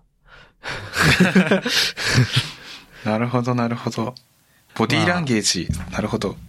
かなボディどこか、まあ、か、顔顔、あー顔色。まあ、でも、うんでもボディランゲージかもしれない。うん。うんうんうんうんい。ろんな意味で。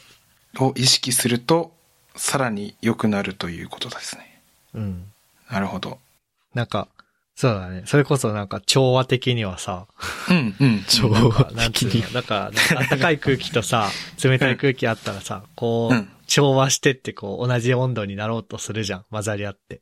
はいはいはいはい。そんな感じで、ふっくんが、こう、冷たい顔をしてたら僕も冷たくなりに行ったりするから、うんうん。こう、ふっくんも暖かい顔してくれれば、こう、逆に空気が暖かくなるよ、みたいな。なるほどどういうね。こと違うかわかんねえな。あ、でも、あの、残っちたょ調和サイドの意見を取り入れて、ね。昭和サイド。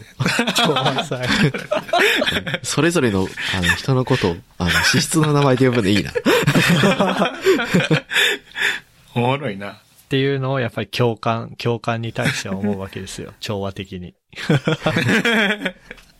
もう、一人称まで、 資質になった。 なるほど。ちょっと意識してみよう。で、次からが、働き方。うんうんうん。次からが働き方。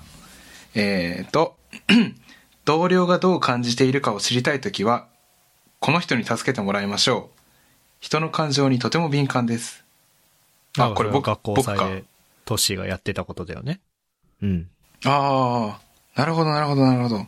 この人に、僕に助けてもらいましょうってことか。人の感情にとても敏感。なんか、だから、同僚がどう感じているか。うんうん。なんか、この間こういうことあったけど、うん。他の人はどう思ってるのかなみたいなことを、なるほどうど。思ってると思うとか、うん。そういうことは、ふっくんに聞くと、なんか、周りのことをよく見てるから、うん。それに近い、周りの意見に近いことを、こう、言ってくれる教えてくれるっていう話だよね。なるほど、なるほど。ああ、そういうことか。周りがどう感じてるか知りたいときって。なるほどね。あ、でも、わかるかも。僕、そういう、うん。そういうなんか、見られ方のベンチマークにフックに使いがちだったかもしれない。ああ、 さっきも言ってたな。なるほど。だからなんか、新しいことをチーム内で始めたりとかうん。するとさ、やっぱりいろんな人の反応があるわけじゃないですか。そうだね。そう。で、例えば、かこう、チームで新しい取り組みを始めました。うん。で、その時に、なんか、こう、あんまりね、うん。チーム全体として乗り気で、イエーっていう感じでやってるわけじゃなくて、うん。こう、とりあえずやってみるか、みたいな感じになった時に、うん。こう周りの人がどう思ってるのかなとか、ああ。知りたいとか、まうあ、ん。今後、それをどうしていくのかなとか、調べるときに、うんふっくんにとりあえず聞いてみるっていうのが良いって話よね。ああ、自分でも、なんかそれ、聞かれたら答えられる自信あるかもしれない。うん。あと、同僚がどう感じているかの他にもなんか、これやったら、例えば、ポッドキャストでこういうことやったら、リスナーどうするかなみたいなのとかも答えられる気がする。おー、おおユーザーファースト。いいね、いいね、いいね。いいね。これはじ、なんか、嬉しいことだな、書いてあって。えーと、次が、えっ、と、特定の行動に関与してもらう前に、その問題についてどう感じるか、他の人がどう感じていると思うかをこの人に聞いてみましょう。この人にとって感情は、他の実用的な要因と同じくらい重要で、意思決定の際に重んじられるべきものです。うん。 1個目と似てる気がする。そうだね。ベンチマーク的なね。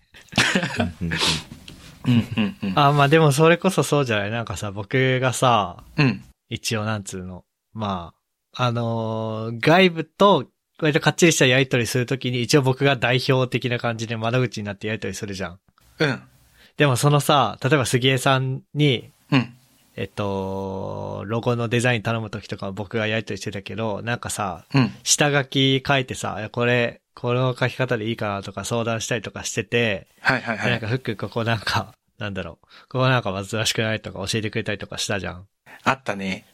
そういううだからのはあるんじゃない、ああ、もうまさに相手がこう感じるかもねっていうアドバイスができるみたいな。うんうん。あとは、あれじゃない例えば会社のさ、うん、ププレスリリースはまああれかもしんないけど、うん、ちょっと会社のブログとかさ、うん、うん。出すときに、こう事前に見てさ、あこの表現はちょっと炎上するんじゃないですかねみたいな。コンプライアンス担当。なるほどね。 あーそれは感覚が敏感の自信あるな。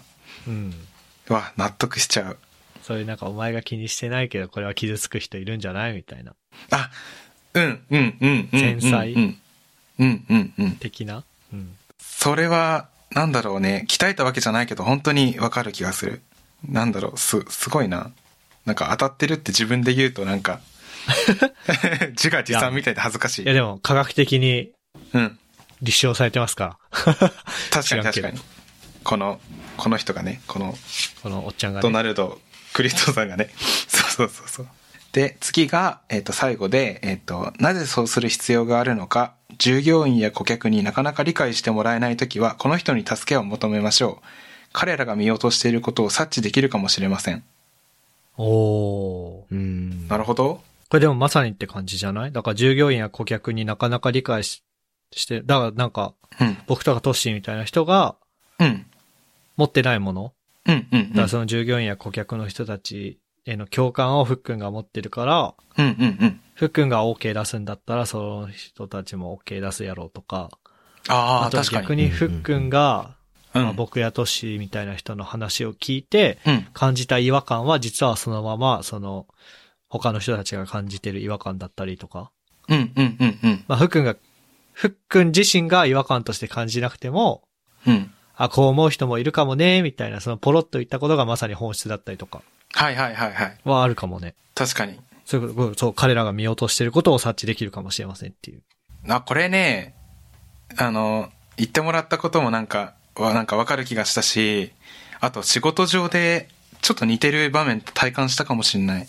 なんなんか上司が、あの、こういう方向性で行きましょうみたいなこと言って、こういうメリットがありますな説明するんだけど、あの、同僚後輩がポカーンとしてる場面があって、なんか、なんか腑に落ちねえな、みたいな。うんうんうん。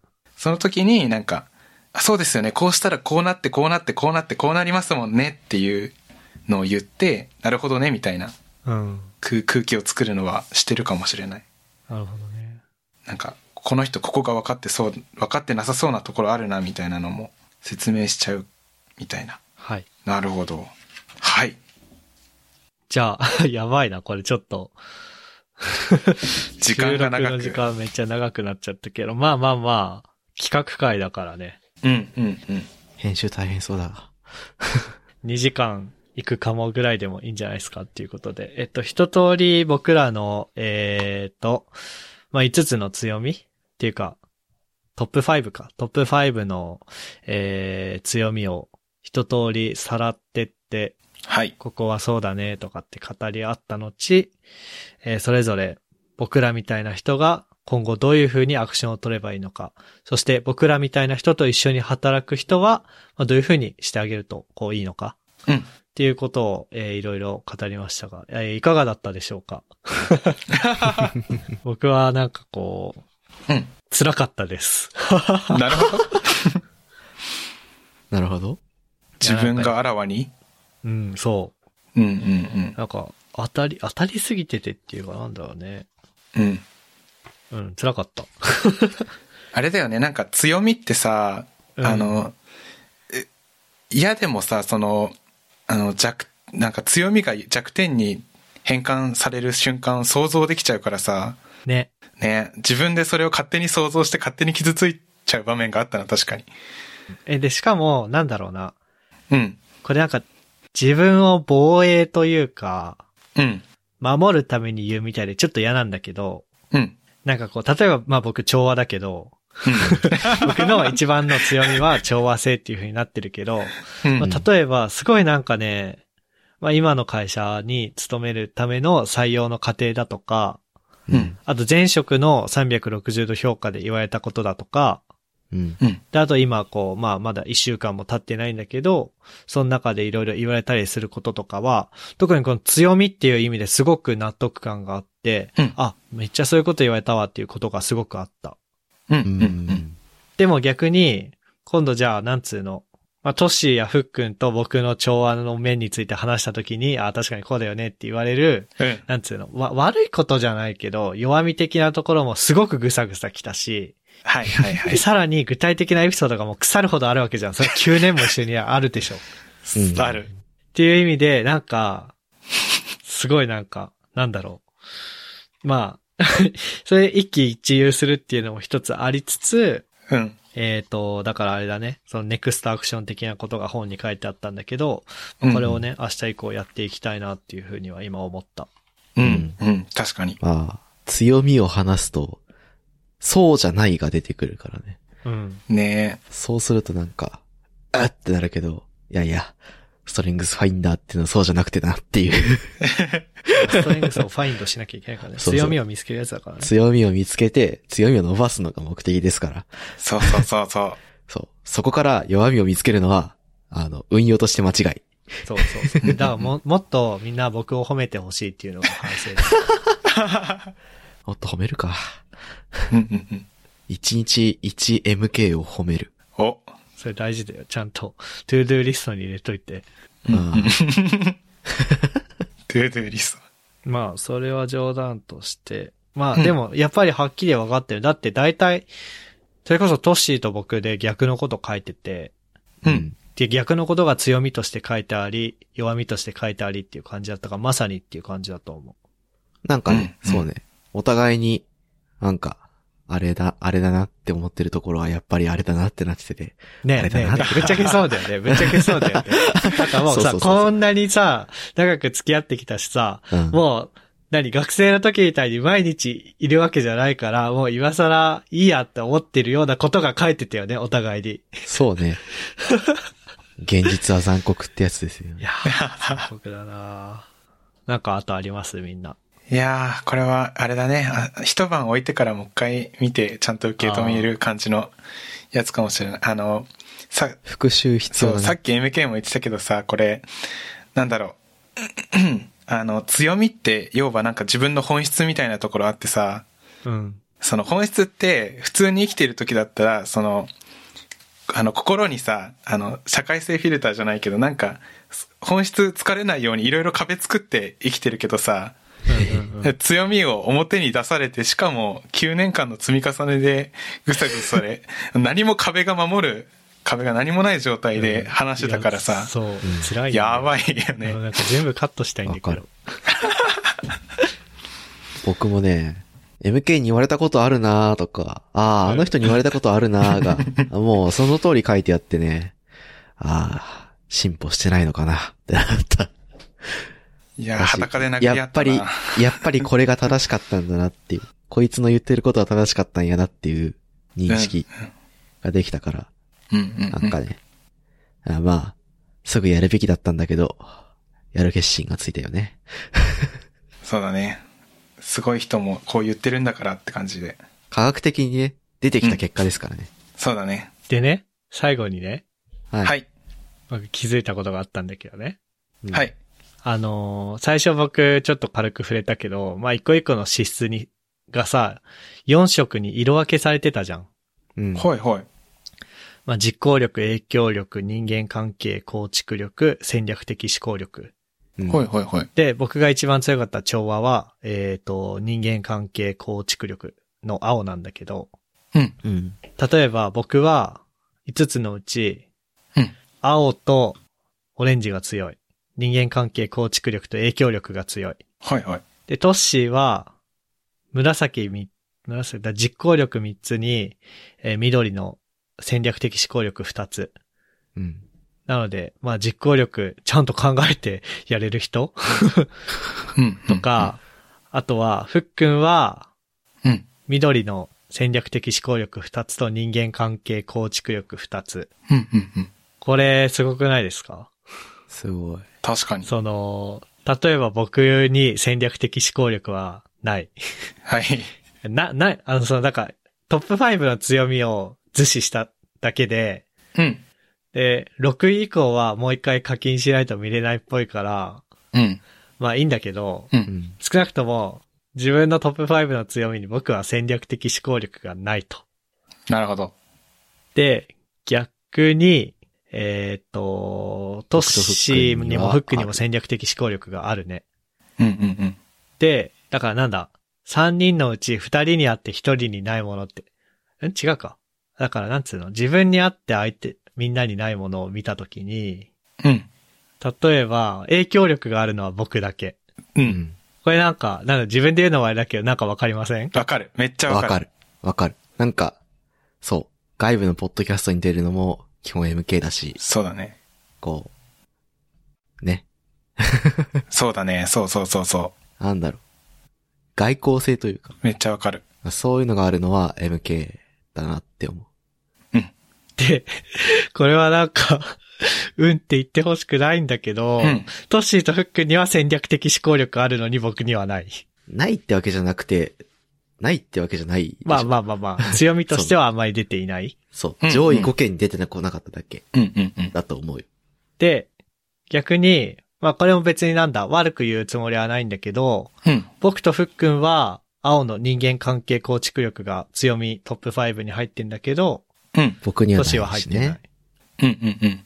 で、逆にと、ふっくんは、僕とふっくんが影響力とかないのかなうん。そうだよ、でも影響力以外で僕やトッシーが持ってるものはふっくんを持ってるんだね。うん。確かに。うーん。まあなんか、別にそれを持って何か言うつもりはないんだけど、うん。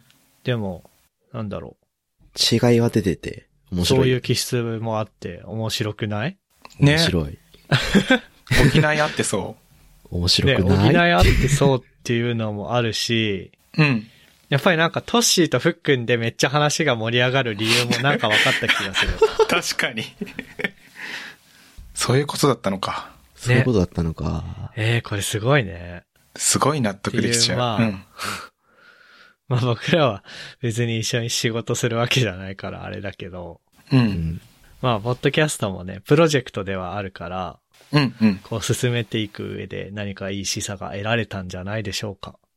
まとまったな。っていうのと、うん。あとは、そうですね、リスナーさん向けにはなんか、そうだね、これなんか、本当会社のチームの人とかとやってみると、なんか面白いかもしれないね。だから、うん。ね。いきなり何入社してすぐやるっていうよりは、ある程度お互いがこう見えてきたタイミングでやるとね、こう、あ、これ調和性エピソードだわとか言って面白かったりとかするかもしれないんでう、ん。うんえっと、やってみるといいんじゃないでしょうかっていうことで、えっ、と、このテスト自体は、ストレングスファインダーっていうやつうんう。ん。で、えっと、さあ、自分に目覚めよう、新版、ストレングスファインダー2.0っていう書籍に、まあ、さっき僕らがあの、なんつうの、こういう人と一緒に働くためには、みたいなこと書いてたりとか、あとアクセスコード書いてるんで、うんこれ1980円で売ってるんで、えー、もしよければ、ショーノートに Amazon のリンク貼っておくんで、あのーもしよかったら、そっから、わ、あの、マネージャーの人とかもしこれ聞いてたら、やってみてください。で、一応本買わなくても、ウェブ版でも、うん。その、ウェブ上だけでもアカウント作ってクレジットカードで決済ってあったんだけど、そっちはなぜか2340円なんだよね。 高っ。紙の本買う方が安いっていう ね。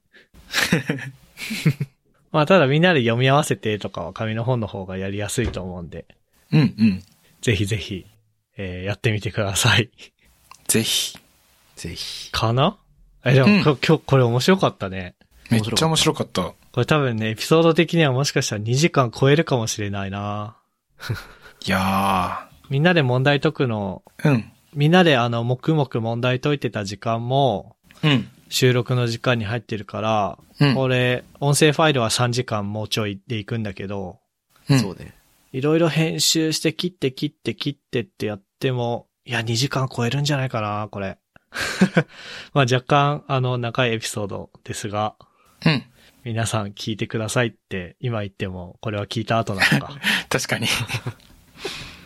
まあ、興味ある人は聞いてくれるでしょ。まあね。うんうんうん。っていう感じで、あとなんかみんなありますかいえ、大丈夫です。よっしゃ。オッケじゃあ、いや、編集これ大変そうだな。ー。頑張ります。 お願いしアます。フターショおー願いし今ま日すなしでいいよね、企画会だし。うん。いいと思う、いいと思う。はい。明日も早いし。そうだね。明日も早いもんね。そうだ。じゃあ、お疲れ様でしたお。疲れ様でした。はい。じゃあ、えーっと、なんだっけ。一応、トッシーは一番は回復志向。で、ふっくんが内政。うん。回復志向さん、内政さん、よろしくお願いします。よろしくお願いします。あの、調和生産ち。ょ、調和さん。調和さん。なんか、薬局かなんかみたいな。 確かに。はい。じゃあ、確かにあ、そっか、アウトロ、アウトロやんなきゃいけないのか。 そうね。あなんか、口がね、疲れた。わかる。えーここまで聞いていただいた皆さんありがとうございました。番組内で話した話題のリストやリンクは、ゆるふわ .com スラッシュ54にあります。番組に関するご意見、ご感想は、ツイッターハッシュタグ、シャープゆるふわでツイートお願いします。えーストレングスファインダーやってみたら、ぜひ、シャープゆるふわでハッシュタグつけて、えっ、と、なんか、あ、あ。お、あの、小ノートに画像貼っておくんですけど、それみたいなやつがテスト終わったら出てくるんで、ぜひぜひ、もしよかったら一緒にツイートしてみてください。で、面白い応援したいと思っていただけた場合は、ウェブサイトのパトレオンボタンから、えーサポータープログラムに登録していただけると嬉しいです。えーそれでは、MK ふっくんとっしーでした。お疲れ様でした。お疲れ様でしお疲れた。様でした。